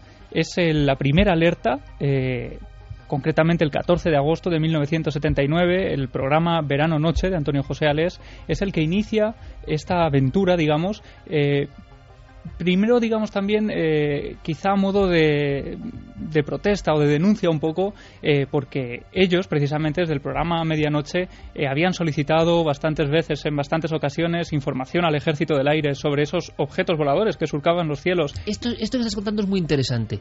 Hay como una respuesta al Ejército y por eso se monta la alerta OVNI. Sí, aquí de hecho tenemos, por ejemplo, ese libro que, es, que salió unos meses después, Alerta OVNI de Antonio José Alés y Andrés Madrid, y en este libro se recogen esas respuestas oficiales del Ejército del Aire respondiendo al programa Medianoche que esa información que ellos solicitaban no se les podía ofrecer. Por tanto, eh, ellos dicen que, eso que está surcando los cielos también eh, es información que debe darse al pueblo español, dicen ellos, ¿no? Y esta forma, esto de la alerta ovni, es de alguna manera eh, poner todo el mundo eh, a, ser vigilante de los cielos en toda España y, que cuenten ellos eh, y además responder a esa pregunta. Él decía, ¿cuántos ovnis se verán en el cielo español en una noche? 30, hace 33 años de esto. Eh, y tenemos algún documento muy especial, muy emocionante. El sonido no es el idóneo porque se han conservado pocas copias con calidad de la alerta OVNI del 79 precisamente, pero creo que tenemos el inicio de ese momento mágico. Se habló de 11 millones de personas siguiendo el evento. Se habló y, era, y no había internet, no había las posibilidades que tenemos hoy. Así que hoy yo no sé a cuánta gente podemos llegar en todo el mundo, pero en aquel momento Alex rompió la dinámica de la radio y todo el mundo se dio cuenta de que la radio era capaz de aglutinar a personas de todas las generaciones, en todos los lugares y con un mismo fin. Fue un poco el poder de la radio llevado a la máxima expresión. Escuchamos ese momento absolutamente histórico de la radio. Un momento mágico. 14 de agosto 1979, Antonio José Alés. En estos micrófonos que tenemos aquí, Javier, alerta ovni. Atención, atención. Seres del espacio. Los hombres de la Tierra os llaman. Es la Tierra entera la que llama. ¿Qué queréis? ¿Podéis hacer algo por nosotros? ¿Podéis ayudarnos a resolver nuestras enfermedades, nuestras guerras, nuestras miserias? ¿Podéis? Sí podéis. Si es así, poneros en contacto con nosotros. Veréis, esta noche, esta precisamente, que es una noche cualquiera, miles de hombres de España, miles de mujeres, miles de niños están ahora con sus Esta noche, que es una noche cualquiera, a mí se me quedó esa expresión porque significa mucho. Significa que el misterio puede ocurrir en cualquier instante, que no hace falta hacer nada especial realmente y que nosotros, el 9J, no tenemos ningunas bajo la manga, no, no tenemos un ovni guardado en un hangar, no tenemos el secreto del misterio, tenemos solo las ganas de ponernos como hizo Les a mirar al cielo. Y yo creo que eso fue eh, el punto clave y lo bonito de esa noche, porque todo el mundo salió eh, a sentirse un poco acompañado también cuando miraba los cielos, a sentirse pequeño, a sentirse humilde y, y los, eh, los nervios o esas sensaciones cuando de repente aparecían cosas en los cielos y eran totalmente inesperadas, yo creo que es lo que, lo que daba fuerza a esa noche. Curiosamente, Iker, esta alerta eh, sí que había tenido una predecesora de mucho menor alcance en 1978. Es muy desconocido. Sí, se aprovechó ese año precisamente porque Marte estaba especialmente cerca de la Tierra, a unos 97 millones de kilómetros de la Tierra, y se creía que precisamente por eso sería más fácil observar algo surcando nuestro cielo. Claro, todavía, y eso grandes investigadores como Faber-Kaiser y demás lo, lo mantenían, la proximidad de esa llamada bienal de Marte, la aproximación de Marte a la Tierra, se suponía que de alguna forma motivaba una mayor observación de ovnis. Sí, y aprovechando esa oportunidad, eh, pues se recogió, eh, bueno, hubo unas 300, entre 300 y 400 personas mirando al cielo y se recogieron unos 200 avistamientos que fueron estudiados minuciosamente hasta quedar en 46 casos sin resolver. 46 casos surgieron en aquella alerta del 14 de agosto del 79. Sí, y lo curioso de esta alerta, y que se diferencia de la nuestra o de la de Alés, es que duró tres meses aproximadamente, fueron varias noches de vigilancia y varias noches de estadística, porque lo curioso y lo bueno de, de esta alerta es que permitió conocer cuáles eran los meses calientes. En Qué este bueno. caso fue febrero. O sea, hablamos de esa alerta desconocida, eh, no la del 79, sino previa del 78, donde se organiza algo, la gente dice, podemos todos ver el cielo, y volvemos a la noche de autos, a la gran noche, a la inimitable, ¿eh? nosotros no queremos imitar a nadie. Bueno, es más, sí, nosotros imitamos a lo que fue la, eh, la experiencia y el saber hacer de Alés, y nosotros somos hijos de todo ese tiempo y prolongamos nuestra, nuestra visión radiofónica para intentar llegar más allá, simplemente.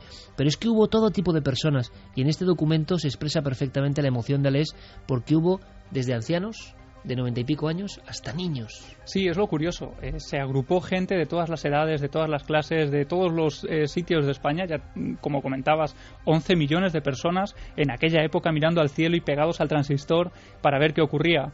Y lo interesante es cómo esos niños de, de 10, de 8 años eh, se agrupaban de alguna forma en pandilla también, con víveres para toda la noche.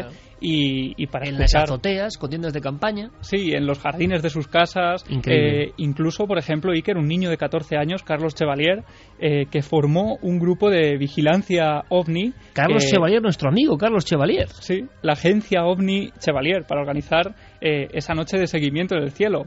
Eh, pues al igual que, que estos casos hubo alguno que llamó la atención de Alex, que entró en antena a su historia y que si quieres podemos A ver si logramos hacer lo mismo, porque esto de los niños es. Esto es la alerta ovni para, para emocionar a las generaciones del futuro. A ver cómo sonaba esto, Javi. En Santa Cruz de Tenerife tenemos a un chaval de unos 8 años aproximadamente, situado en la terraza de su casa, donde ha instalado una tienda de campaña, donde tiene allí su cámara fotográfica, sus prismáticos y todo lo necesario para hacer un perfecto avistamiento. Chavales con 8 años están mirando al cielo en este momento en busca de algo maravilloso, de algo fuera de serie. De verdad que son documentos que yo recuerdo ah, mm, con mucho impacto. Y lo comentaba hace unas fechas a la dirección de la cadena SER, recordando un poco cuando me preguntaban qué fue lo más impactante de la experiencia del 2004. Una de las experiencias fue eh, portadas de periódico, lo he comentado en alguna ocasión, como el Heraldo de Aragón, eh, sacando un recorte con eh, cazadores de ovnis niños, ¿no? Y con su telescopio.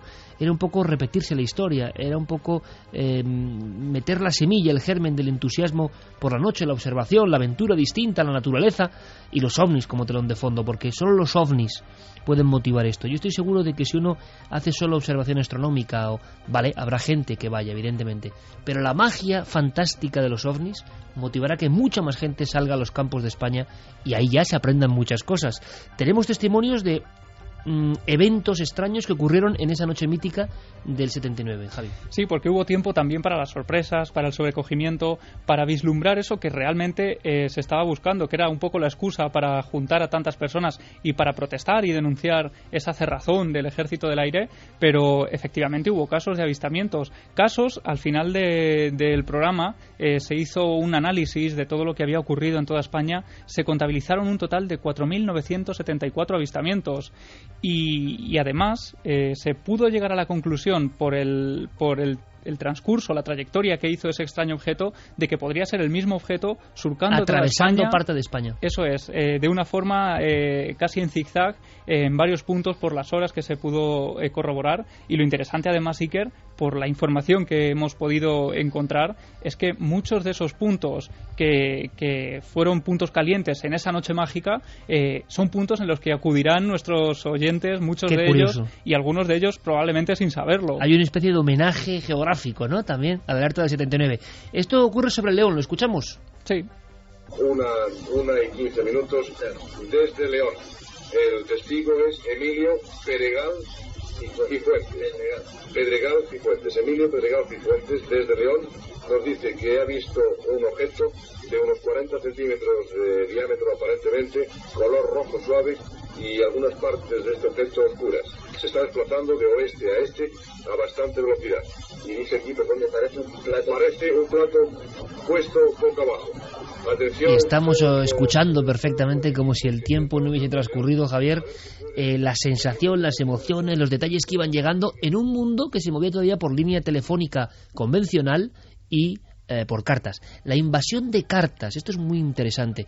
A la cadena SER, es que es fuerte, a este edificio donde estamos, la invasión de cartas que llegan a este edificio, aquí hablamos un poco de mítica, hacen que Andrés Madrid, que ha estado en estos micrófonos, y Antonio José Alés compilen todo eso creyendo que es algo para la historia y hagan ese libro que tenemos ahí, Alerta OVNI, que es un hecho único en la historia editorial española. Un programa de una noche de radio se convierte en un libro. Eso no ha vuelto a pasar nunca. Y precisamente esas cartas, Iker, eh, pues exactamente lo mismo que estamos haciendo ahora eh, con el email que estamos dando de la alerta OVNI, donde los oyentes pueden eh, contarnos dónde van a estar, pues eso es lo que se hacía también en aquella época. Los oyentes enviaban cartas a este edificio eh, diciendo en qué lugares iban a estar y el propio equipo de Antonio José Alés enviaba unas circulares y, y también eh, pues una serie de preguntas, un cuestionario para que los oyentes pudieran contestar en caso de que observaran algo en el cielo. Por lo tanto, una vez que terminó el evento, fueron miles y miles las cartas que fueron llegando con casos de avistamientos, Dibujos. encuentros con humanoides, cartas de niños emocionados que probablemente sus vidas cambiaron para siempre, la de muchos de ellos, y quizás se dedicaron pues eh, a la astronomía, porque aquella noche ese sentimiento de autenticidad al mirar al cielo, eh, pues eh, realmente las cartas que podemos leer eh, son marcaron a esa generación de, de Hubo un, personas. tú lo has dicho, hubo un reencuentro con el cielo. Hubo una sensación de que el cielo era un desconocido para el ser humano del siglo XX finales. Y aquella noche del 14 de agosto del 79, las personas se reconciliaron con su propio cielo. Hay una frase como que resume todo esto, ¿no, Javi?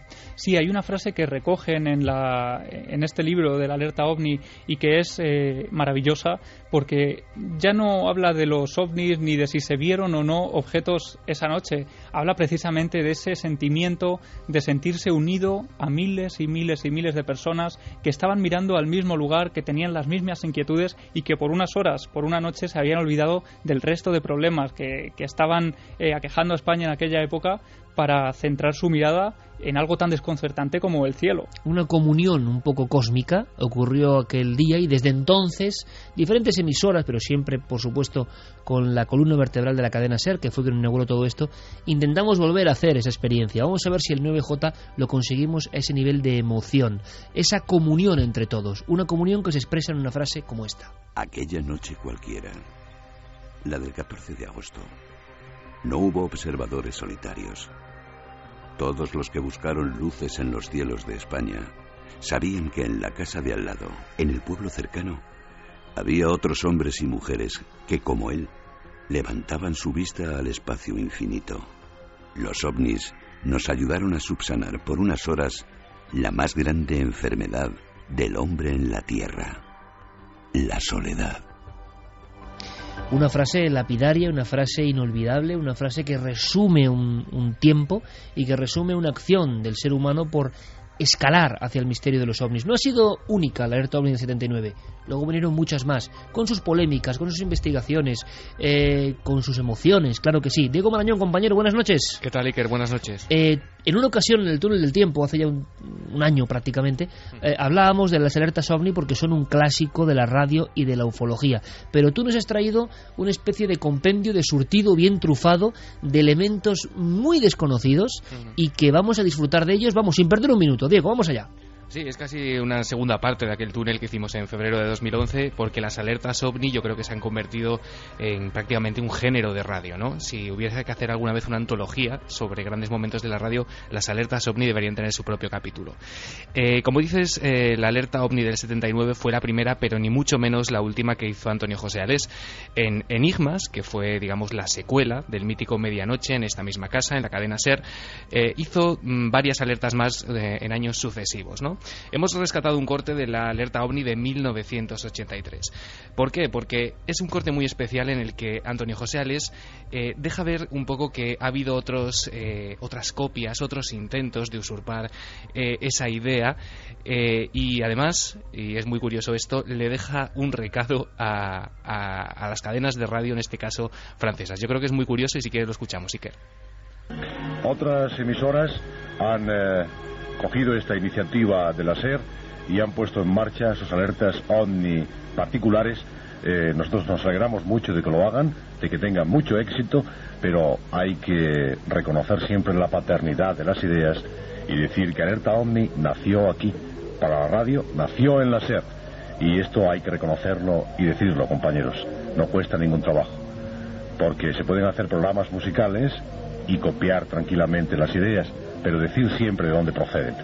Eh, también este año nos copia una emisora francesa y según las últimas informaciones, una emisora de FM en la Gran Bretaña. Bueno, en la Gran Bretaña, Francia, pero esto significaba una cosa que quizá Les no veía con perspectiva en ese instante, la fuerza, la potencia de la idea. Es decir, eh, se estaba llegando a un formato de radio completamente desconocido, todo el mundo a mirar el cielo. Podemos decir, eh, Diego, y tú te has em, quemado casi las pestañas buscando información, lo sé bien, podemos decir que la primera gran alerta ovni radiofónica es la española, o sea que es un invento made in Spain. Sí, sí, absolutamente. Fue lo que habéis estado hablando con Javi, ¿no? Fue esa madrugada mítica absolutamente del 14 de agosto del 79 y, y desde luego fue eh, durante mucho tiempo la mayor experiencia de observación ovni a nivel mundial desde luego que se, que se recuerda y una de las grandes noches de la radiodifusión española le pese a quien le pese. Eh, Joaquín Abenza, un compañero que ha estado esta tarde hablando con nosotros esta noche eh, y que nos ha comentado cosas de la red de corresponsales que va a montar, de la emoción de esa primera alerta OVNI, y luego él mismo encabezó alertas OVNI mm, bien curiosas, ¿verdad?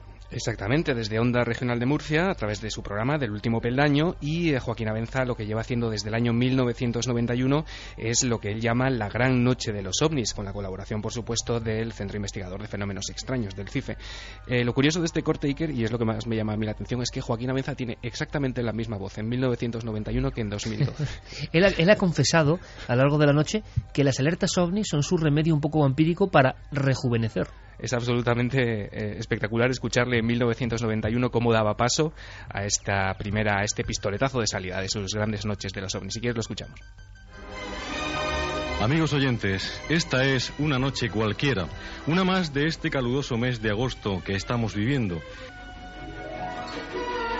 En este preciso instante, cientos, posiblemente miles de personas estén vigilando los cielos, participando en una experiencia para la cual solo se necesitan dos instrumentos, un punto desde el que observar el firmamento y una mente abierta, libre de mordazas y ataduras, que les permita disfrutar como niños del grandioso espectáculo que pues conforman millones es curioso, ¿verdad? Porque encajan las palabras como un puzzle con el sentido, eh, ya no solo en el tono de voz de Avenza, sino con el sentido de lo que hemos ido hablando a lo largo de toda la noche, ¿no? El sentido de por qué hacemos todo esto, por qué nos leamos la manta a la cabeza, por qué intentamos idear una estructura llena de anhelos, vigilando todo el territorio mundial con la vista puesta en el cielo. En esa introducción de Avenza, como la introducción de Alés, ahí están las claves. Pero en el último peldaño tuvieron suerte y vivieron, como nos ha contado antes Joaquín Avenza, momentos extraordinarios de emoción y de inquietud, ¿no?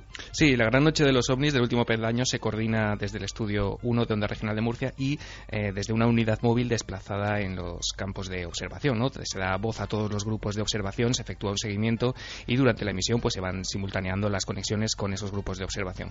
Lo que es curioso también en este corte que vamos a escuchar es no solo el avistamiento, sino los medios por los que se retransmitían esas, esos descubrimientos en el firmamento. ¿no? Si en la alerta del próximo 9 de J van a ser protagonistas las redes sociales, aquí eh, se servía de los radioaficionados. Era una tecnología absolutamente distinta, pero que también tenía sus resultados, como vamos a escuchar.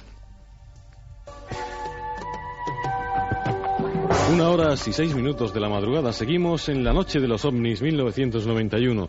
Vamos a entrar en contacto con Eco Alfa 5, Lima Delta, eh, que parece ser que en la Sierra de Peña Rubia hay un avistamiento. Me parece que su QRA, según dicen ellos, es Pedro. Buenas noches, Pedro. Oca, cuéntele, buenas noches nuevamente. Efectivamente, un compañero que se encuentra en la garganta de Crevillente, cerca del pantano de dicho nombre, acaba de confirmarme, al principio me lo dijo algo eh, tímidamente, pero me lo acaba de confirmar que incluso tres personas más junto con él eh, acaban de tener este avistamiento. Un segundito que yo hago QSP y te paso inmediatamente con él. Bueno, increíble. EA5LD, es decir, eh, los radioaficionados surcando el espacio de las ondas eh, y con esa hermandad que siempre han tenido.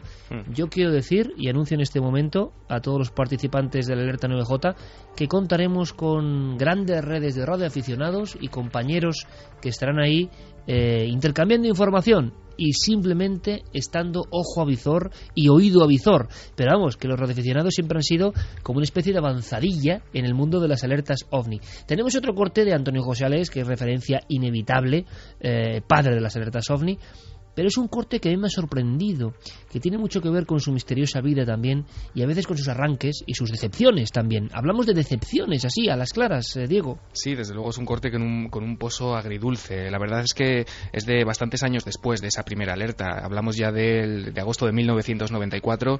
Antonio José Alés estaba en Onda Cero y en esa alerta OVNI, que fue la última que hizo Antonio José Alés a gran escala, mostraba un poco su, sí, su decepción o su regusto amargo sobre estas alertas.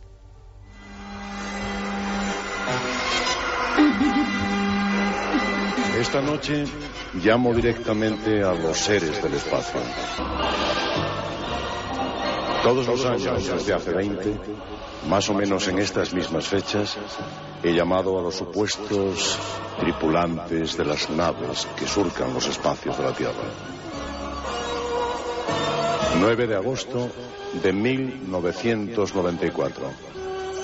Desde Madrid, capital de España y para todo el universo, lanzamos el siguiente mensaje. Si alguien nos está escuchando, que se ponga en contacto con nosotros y demuestre su existencia. He de decir, lo lamento, que en todos estos años en ningún caso ha habido respuestas. Lo que me da a entender que no existen los extraterrestres. Porque si existieran, ¿cómo no iban a llamar? Son palabras tremendas, ¿eh, Diego? Ahora analizadas, todos sabemos, bueno, quienes estamos dentro del mundo del misterio, que Antonio José Ales eh, sufrió una serie de decepciones importantes, también tuvo contubernios de todo tipo, una vida un tanto azarosa, aquí le hicimos el homenaje a su muerte, y, y a mí me emocionó saber que Antonio José Ales escuchaba el programa Milenio 3 y veía Cuarto Milenio, a mí eso me, me dejó un poco como, como tocado, porque hablamos de un auténtico maestro, yo pude conocerle de una forma muy superficial, con una entrevista que me concedió junto al compañero José Juan Montejo, el tema humo de fondo, ya en esta época, en los 90, mediados de los 90. Aquí vemos un hombre que por algún motivo que se nos escapa, parece que incluso reniega de todo lo que había hecho, ¿no? Sí, él se desencantó con, con los años, comenzó eh, de una manera muy espectacular y creo que cuanto, cuanto más popular era, eh, más le afectaba a lo mejor eh, esa, esa mirada de la gente, ¿no? Escudriñándole y, y buscando en él las respuestas que probablemente él no tenía. Yo supongo que mucho de eso también tuvo que ver en su, en su mm, peculiar y en su progresivo desencanto con estos temas. Mm, Llegados a este punto, Diego, Javi, me parece muy interesante porque es curioso, Javier Pérez Campos, compañero, eh, como un hombre que, que, que ideó toda esa estructura alerta OVNI, vemos y tienes en la mesa portadas de ABC, de La Vanguardia, hablando del impacto de todo esto, luego lo vemos con esa tristeza, ¿no? Eh, comentando una especie como de desarraigo con el fenómeno. Pero tenemos la oportunidad de conectar, aunque sea fugazmente, con una persona que estuvo en esa alerta OVNI del 79, una persona que ha estado en todos los grandes eventos del misterio en los últimos años y es el maestro Enrique de Vicente que no nos puede fallar. El maestro Enrique de Vicente va a estar en el pantano del Atazar, ahí es nada, ¿eh? O sea, en un lugar donde se habló de luces y de seres, como hemos empezado esta noche, hablando con testigos, intercambiando y haciendo tertulia entre testigos de humanoides, nos parece increíble. Bueno, pues en el Atazar, lugar mágico, estará el maestro Enrique y para nosotros es por supuesto un privilegio y un honor. Y, le hemos asaltado a estas horas de la noche porque tiene que contarnos algunas claves importantes, casi de colofón para este programa. Enrique, buenas noches. Buenas noches. Oye, te has sumado a la alerta OVNI como no puede ser de otra forma. Estábamos hablando, antes de que me cuentes algo del Atazar y de por qué estás ahí exactamente y de qué significado puede tener para ti toda esta experiencia, estábamos hablando, haciendo historia un poco de las alertas OVNI y estábamos hablando de Antonio José Alés y tú estuviste allí. ¿Y, qué opinas de todo esto? ¿Cómo es posible que esa emoción se resquebraje un poco? Largo, largo y complejo. Digamos que como yo he tenido el honor de conocer a Alés a lo largo de muchos años, le conocí ya años antes de empezar en la radio porque, vamos a ver, para sintetizar mucho, porque habría mucho que contar y otras muchas cosas que, que no deseo contar en público. Eh, él, eh, cuando le conocí, era porque eh, formó parte del grupo capitaneado por Manuel Osuna, eh, realmente el gran maestro de ufología de campo en Andalucía, del cual formaban parte pues pues varios nombres conocidos.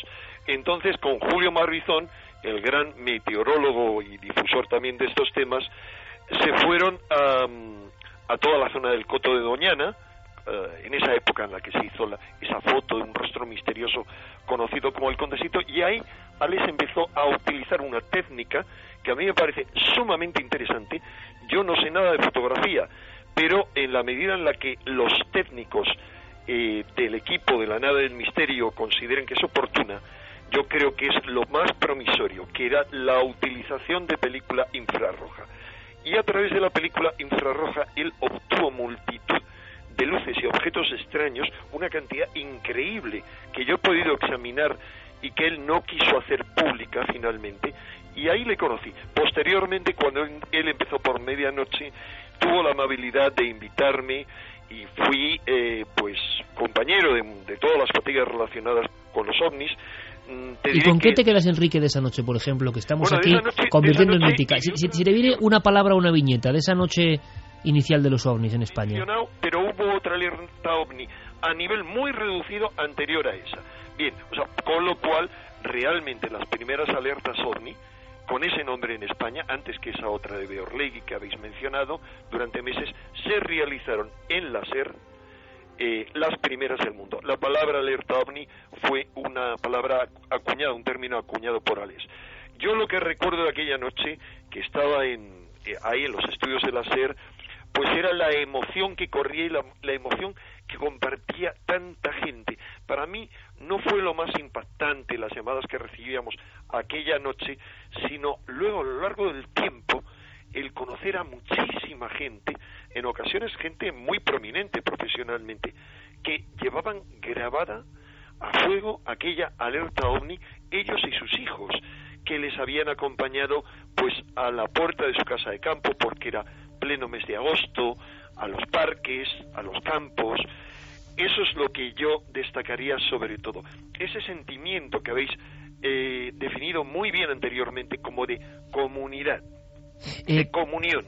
¿Y tú por qué has elegido, por ejemplo, Enrique la Tazar, el pantano de la Tazar? Antes, antes que eso, permíteme que te diga, eh, permíteme que te diga, Iker, que para mí es un inmenso honor participar en el terreno en una alerta ovni que va a ser absolutamente histórica. Y luego, si quieres, te detallo por qué va a ser histórica. Pero, ¿por qué he elegido el Atazar? Hombre, porque es el lugar con un eh, espacio abierto muy amplio, con la posibilidad de situarse a diferentes alturas, con más tradición ufológica en la Comunidad de Madrid. Porque allí he vivido y he estudiado en los años 70 multitud de casos. Y porque ha sido también un punto donde se han seguido celebrando alertas ovni por parte de grupos eh, ufológicos, como sobre todo el grupo de la SEAMP que nos va a acompañar en el Atazar, porque el Atazar pues es un terreno suyo, donde ellos vienen realizando pequeñas alertas ovni todos los veranos. Es un lugar excepcional, te diré que luego ah, añadiría algo más, y es para mí que no vivo excesivamente lejos, que vivo a mitad de camino entre Madrid y el Atazar, es un punto donde nos gusta acudir con mi esposa, mm, sobre todo en tiempo de primavera y de verano, porque es un lugar energéticamente muy potente. Eso me lo ha confirmado muchísima gente. y me parece que es un lugar excepcional y yo desde luego invito a todo el mundo que le apetezca que se reúna con nosotros en el Atazar. Mm, no voy a ser yo quien comanda eh, esa alerta ovni, vamos a ser muchos. Está ya asegurada la, la asistencia de muchos ufólogos jóvenes y otros no más jóvenes, que van a traer, como el grupo del SEAM, todo tipo de aparatos, ordenadores, mm, todo tipo de máquinas para hacer lo que se pueda, sobre todo para mirar al cielo y sobre todo que para mí eh, son las palabras claves de esta, alerta, de esta alerta ovni, no solo estar en comunión, sino encender la llama de nuestra ilusión y de nuestra esperanza. Porque yo creo que en un momento eh, como el nuestro, en el que hay una depresión no solo económica, sino humana, social, en la que estamos atrapados, lo importante es abandonarla por unas horas y mirar al cielo. Siempre a lo largo de la historia se ha mirado al cielo en busca de esperanza. ¿Por qué no ahora? Te están, en 2012. te están escuchando, Enrique, eh, ufólogos investigadores, ¿no? periodistas tan jóvenes como Javier Pérez Campos o nuestro compañero Diego Marañón, y la conjunción, la alquimia es muy interesante. Yo me siento como entre dos mundos, ¿no? pero unidos todos. Eh, por un lado, Enrique de Vicente, que representa eh, un auténtico clásico, ¿no? enganchado a estos temas desde los años 60 e informando de ellos desde los años 60. La sí, mítica, desde que era un niño. Claro, la mítica revista Algo, tantas otras cosas que hemos comentado y que, y que un día comentaremos con más con más detalle incluso. Pero aquí hay una comunión de generaciones y personas de todo tipo. Y me gustaría, Enrique, si es posible, porque estamos ya prácticamente en el final, en un flash, que me dijeras por qué crees que puede ser histórica o que va a ser histórica eh, y, y la esencia para ti de este movimiento que puede generarse el 9J, este movimiento en busca de, de observar el cielo. ¿Por qué para ti va a ser tan importante? Por muchos motivos, vamos a ver, motivos muy concretos. Nunca antes se ha contado con tal red de móviles, multimedia, con todo tipo de capacidades, con redes sociales a través de Internet, como se cuenta ahora, y con una tecnología muy potente al alcance de todos. Porque eh, van a participar docenas de grupos oficiales y otros muchos por toda España y por multitud de países espontáneos. Porque por primera vez en una alerta ovni contamos con la participación muy valiente, confirmada, de dos observatorios astronómicos y, te añadiría, de otros en España y en otros países que se sumarán, como ha demostrado mi experiencia, que al, por motivos periodísticos al desplazarme a observatorios como el de Almería o como los de Canarias, nos confesaban los astrónomos, así en privado, que ellos escuchaban un programa que en aquel entonces hacíamos en Radio Nacional, en el filo de la navaja. Es decir, hay mucha gente que va a participar, pero hay motivos mucho más potentes. Eso que te decía de devolverle por unas horas la ilusión y la esperanza a la gente, eh, a millones de personas, sobre todo a los jóvenes y a los niños, que participarán los niños acompañados por sus padres y que será, como tú sabes por experiencia propia, Iker, una experiencia inolvidable, emocionante, única, que marcará sus vidas. Pero hay otro tema más, y es que esta alerta ovni va a estar capitaneada por el comandante de la nave del misterio, que eres tú, y que desde niño ya sintió emoción por esos temas y no ha renegado de esa emoción, ha mantenido encendida la llama. Y esa llama no solamente va a alumbrar en esa noche a España, sino a muchos países en todo el mundo conectados gracias a Internet. Enrique de Vicente, maestro, eh, gracias por estar con nosotros, gracias por compartir esa magia, esa sabiduría, gracias por, por ayudarnos a ser una unión cósmica mirando al cielo todos juntos el 9J. Será un placer conectar contigo a la vieja usanza sobre el terreno en el Atazar. Más mágico imposible. Enrique Maestro, gracias por todo. Gracias a ti, comandante, y todos a tus órdenes.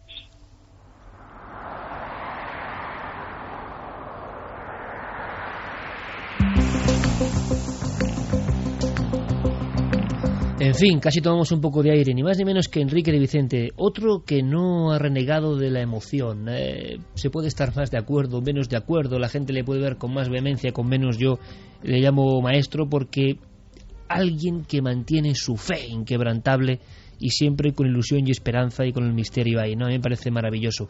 Eh, y, y, fíjate, eh, Javier, fíjate, Diego, todas las generaciones, ¿verdad? Vosotros que venís aquí seguramente para hacerlo mucho mejor que nosotros, eh, conviviendo con los ya auténticos maestros veteranos del mundo del misterio. Da un poco de vértigo, ¿verdad, Diego? Da un poco de vértigo y, y allí estaremos. Y será un placer compartir ondas y compartir experiencia con clásicos como Enrique desde, ya sabes, desde el exterior de la Cueva del Soplao aquí en Cantabria. Bueno, desde el exterior de la Cueva del Soplao, ni más ni menos, que yo creo que va a ser un lugar maravilloso. Y no os olvidéis porque iremos dando información a lo largo de este casi mes que nos queda para el 9J, punto por punto. ¿Por qué? ¿Y por qué estamos ahí? El atazar ha quedado claro. Palabras muy hermosas de Enrique de Vicente y nosotros vamos con palabras que siguen siendo hermosas de otros compañeros que se han metido en el fregado de las alertas OVNI, que no es fácil, que tiene una intrahistoria. Lo sabe bien Fermín Agustí, Carlos Largo, Javi, eh, Diego, lo sabéis bien por todo el trabajo, todo el entrelazamiento de datos, pero todo eso tiene una única motivación esa unión, esa sensación, esa cosa excepcional. Y todos somos igual de valiosos, eso tengo que dejarlo muy claro, y todos somos igual de útiles. Desde la última persona que en el último rincón de España del mundo esté mirando al cielo será tan importante como yo en el micrófono al abrir esa noche del 9J. Lo tengo clarísimo. Eh, vamos a hablar, mm, o vamos a escuchar mejor, Diego, a un amigo, a Santiago Vázquez, que estará en el pantano de la Jarosa, eh, Noche de Pantanos en Madrid, eh, Noche de Pantanos y de Misterios en Madrid, porque también hizo sus experiencias con alertas OVNI. O sea, todas las emisoras, más grandes, más pequeñas, han hecho este formato intentando descubrir algo, acercarse al misterio. Sí, Santiago Vázquez lo hizo en Radio Intercontinental de Madrid el 23 de mayo de 1997. Él estaba al frente del programa Dimensión Desconocida y bueno, lo que hicieron fue desplazar una unidad móvil a la Sierra de Madrid, con, dirigida con su hermano, ¿no? con Fernando Vázquez a la cabeza. A él acompañaban un montón de, oyentes y en el estudio con Santiago estaban compañeros que desgraciadamente ya no están hoy, como Enrique Muro. Em, contaron por primera vez en la historia Iker, y esto es importante, en la historia de la radio, en una alerta ovni con las intervenciones en directo de la torre de control de Las Palmas eh, de la Torre de Control de Barcelona y la de Madrid. Y la gran sorpresa llegó pasadas eh, las 2 de la madrugada cuando un oyente que estaba en Parla eh, alertó acerca de la existencia de una extraña luz. Aquí, Radio Intercontinental, Madrid, Dimensión Desconocida. Santiago Vázquez. Buenas noches amigos y amigas de Dimensión Desconocida en esta especial alerta ovni, seguimiento ovni en los cielos de España. Por cierto, cielos eh, bastante nubosos, pero no por ello vamos a echarnos atrás. Como nos va a comentar después Enrique Muro que está con nosotros, si tienen que aparecer los ovnis, aparecerán, no lo duden. Lo más importante es la comunicación entre todas las personas que en este momento sintonizan Radio Intercontinental de Madrid.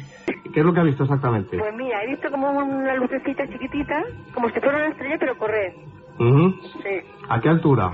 Pues bastante alta. Pues momentos míticos. En la Inter, ahí hemos hecho radio nosotros también, claro que mm. sí, mucho antes de la SER. Ahí había también alerta OVNI.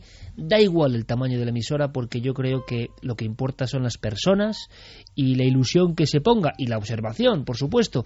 Y vamos a ver si a partir del 9J tenemos nuevos relatos de OVNI sobre España. Ojalá, yo tengo ese anhelo, ojalá, ojalá pase algo, ojalá se vea algo. Vamos a terminar... Eh, por supuesto que, está en esta alerta OVNI del 2004, pero sería bueno terminar con otra persona que ya no está. Mencionado ahí Enrique Muro, eh, fue compañero nuestro en Onda Madrid y fue un entusiasta de los ovnis toda su vida y creyó firmemente en la presencia de seres extraterrestres que actuaban en nuestro planeta.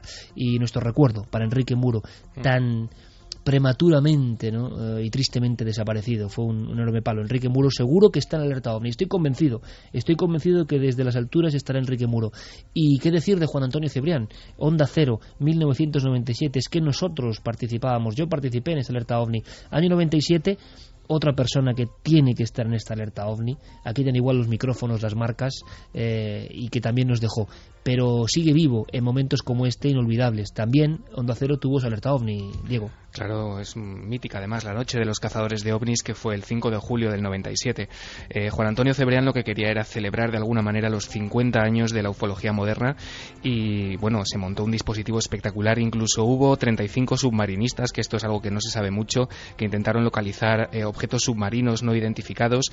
La verdad es que se estimó que a lo largo de la noche más de un millón de personas eh, mantuvieron alguna relación con el programa hubo 450 puntos de observación y, en fin, nuestro recuerdo para Juan Antonio Cebrián que comenzaba este programa de este modo.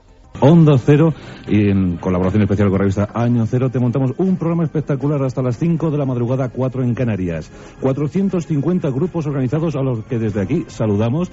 Ojalá chicos que tengamos suerte esta noche. Aunque casi me atrevería a rezar y pedir que no se vea nada. Que no se vea nada porque si no, siendo alguna sería la causa, sería la locura.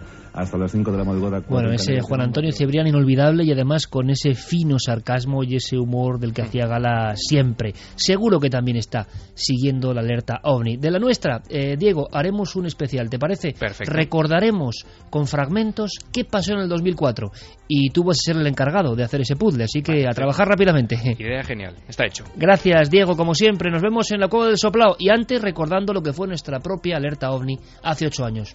Un abrazo, Diego. Un placer, Iker, buenas noches. Podemos terminar este programa, podemos acudir prácticamente a la recta final y por supuesto iremos dando todas las informaciones en próximas semanas anunciando lo que a día de hoy sabemos está aprobado por nuestro comité, por nuestro equipo y eso es eh, una red de corresponsales, vigilantes del cielo es imposible, están llegando desde todas las partes del mundo, Javi si no me equivoco, pocos países importantes a nivel ufológico que no tengan vigilantes del cielo. Vigilantes del cielo son grupos de personas o personas individuales que van a estar ahí observando las estrellas. Sí, nos están llegando además centenares de emails casi a diario de, de gente que nos va a acompañar esa noche desde diversos puntos de España y desde puntos internacionales. Por ejemplo, a mí me llamaba la atención eh, un grupo de oyentes que va a estar en el Monte Bugarach y nos va a estar escuchando desde allí. Monte del fin del mundo. Sí, precisamente en esta alerta 2012, en México, en Bruselas, en Tasmania, en Perú, eh, en Alemania, Francia, en un sinfín de lugares. Sí, aquí tenemos una lista que desde luego es interminable. Lo que podemos hacer es siempre recurrir a ikerjiménez.com, eh, Guillermo León, tanto en el Facebook como en el Twitter, la nave del misterio, en ikerjiménez.com tiene todos los datos. Sería imposible reproducir aquí todos eh, los nombres eh, y datos concretos de nuestros amigos, pero Luis Rodríguez Bausá estará en el Valle en Toledo, Joaquín Abenza en los rodeos en Ceuta y en Murcia, Gonzalo Pérez Arrol, que habéis escuchado en los Mar- Mármoles, Bonalde Ibor en Cáceres, Diego Marañón, Cueva del Soplado en Cantabria, Ángel del Pozo en Villanueva de los Infantes, Valladolid, Alberto Jiménez y Miguel Gilarte desde los dos observatorios en Soria, en Borovia y en Almadén de la Plata, en Sevilla, Enrique Chazarra, Balcón de la Rioja, eh, David Zurdo y Clara Taoces junto al embalse del Pardo, Enrique de Vicente estará en el Pantano del Atazar y Santiago Vázquez, Vázquez en el de la Jarosa, Ignacio Garzón, mirador de la Peña de Arias Montano en Huelva, en una zona magnífica, Alejandro López Andrada desde la Mina del Soldado en Córdoba, Chema Font en Banalfullar, en Soller, en Mallorca, eh, Roberto Palencia en la zona de Villarcayo, en Burgos, eh, y muchas más personas como Luis Javier Velasco en Galdar, Ángel Briongos en La Gabarda, en Huesca, Roberto Pérez en Navarra, en la zona de la Ribera, entre Lerín y Falces, Pepe Ortiz en Utrera, Morón de la Frontera, José Luis Hermida, carretera del Berrocal, en pleno Aljarafe sevillano, y cosas tan emocionantes como Pablo Torres y Paco Minaya, Cerro de los Ángeles, zona sur de Madrid. ¿Por qué? Porque eran los autores de Pueblo Experiencia. Y luego testigos, los habéis escuchado, que estarán en diferentes puntos, a ver si ocurre algo, a ver si pasa algo. Todo es expectación, todo es expectativa. 9 de junio, alerta 2012, os esperamos, estamos organizándolo todo. Solo faltas tú, como corresponsal, como vigilante del cielo, como persona que sabe que esa noche va a ser una noche diferente a todas las demás.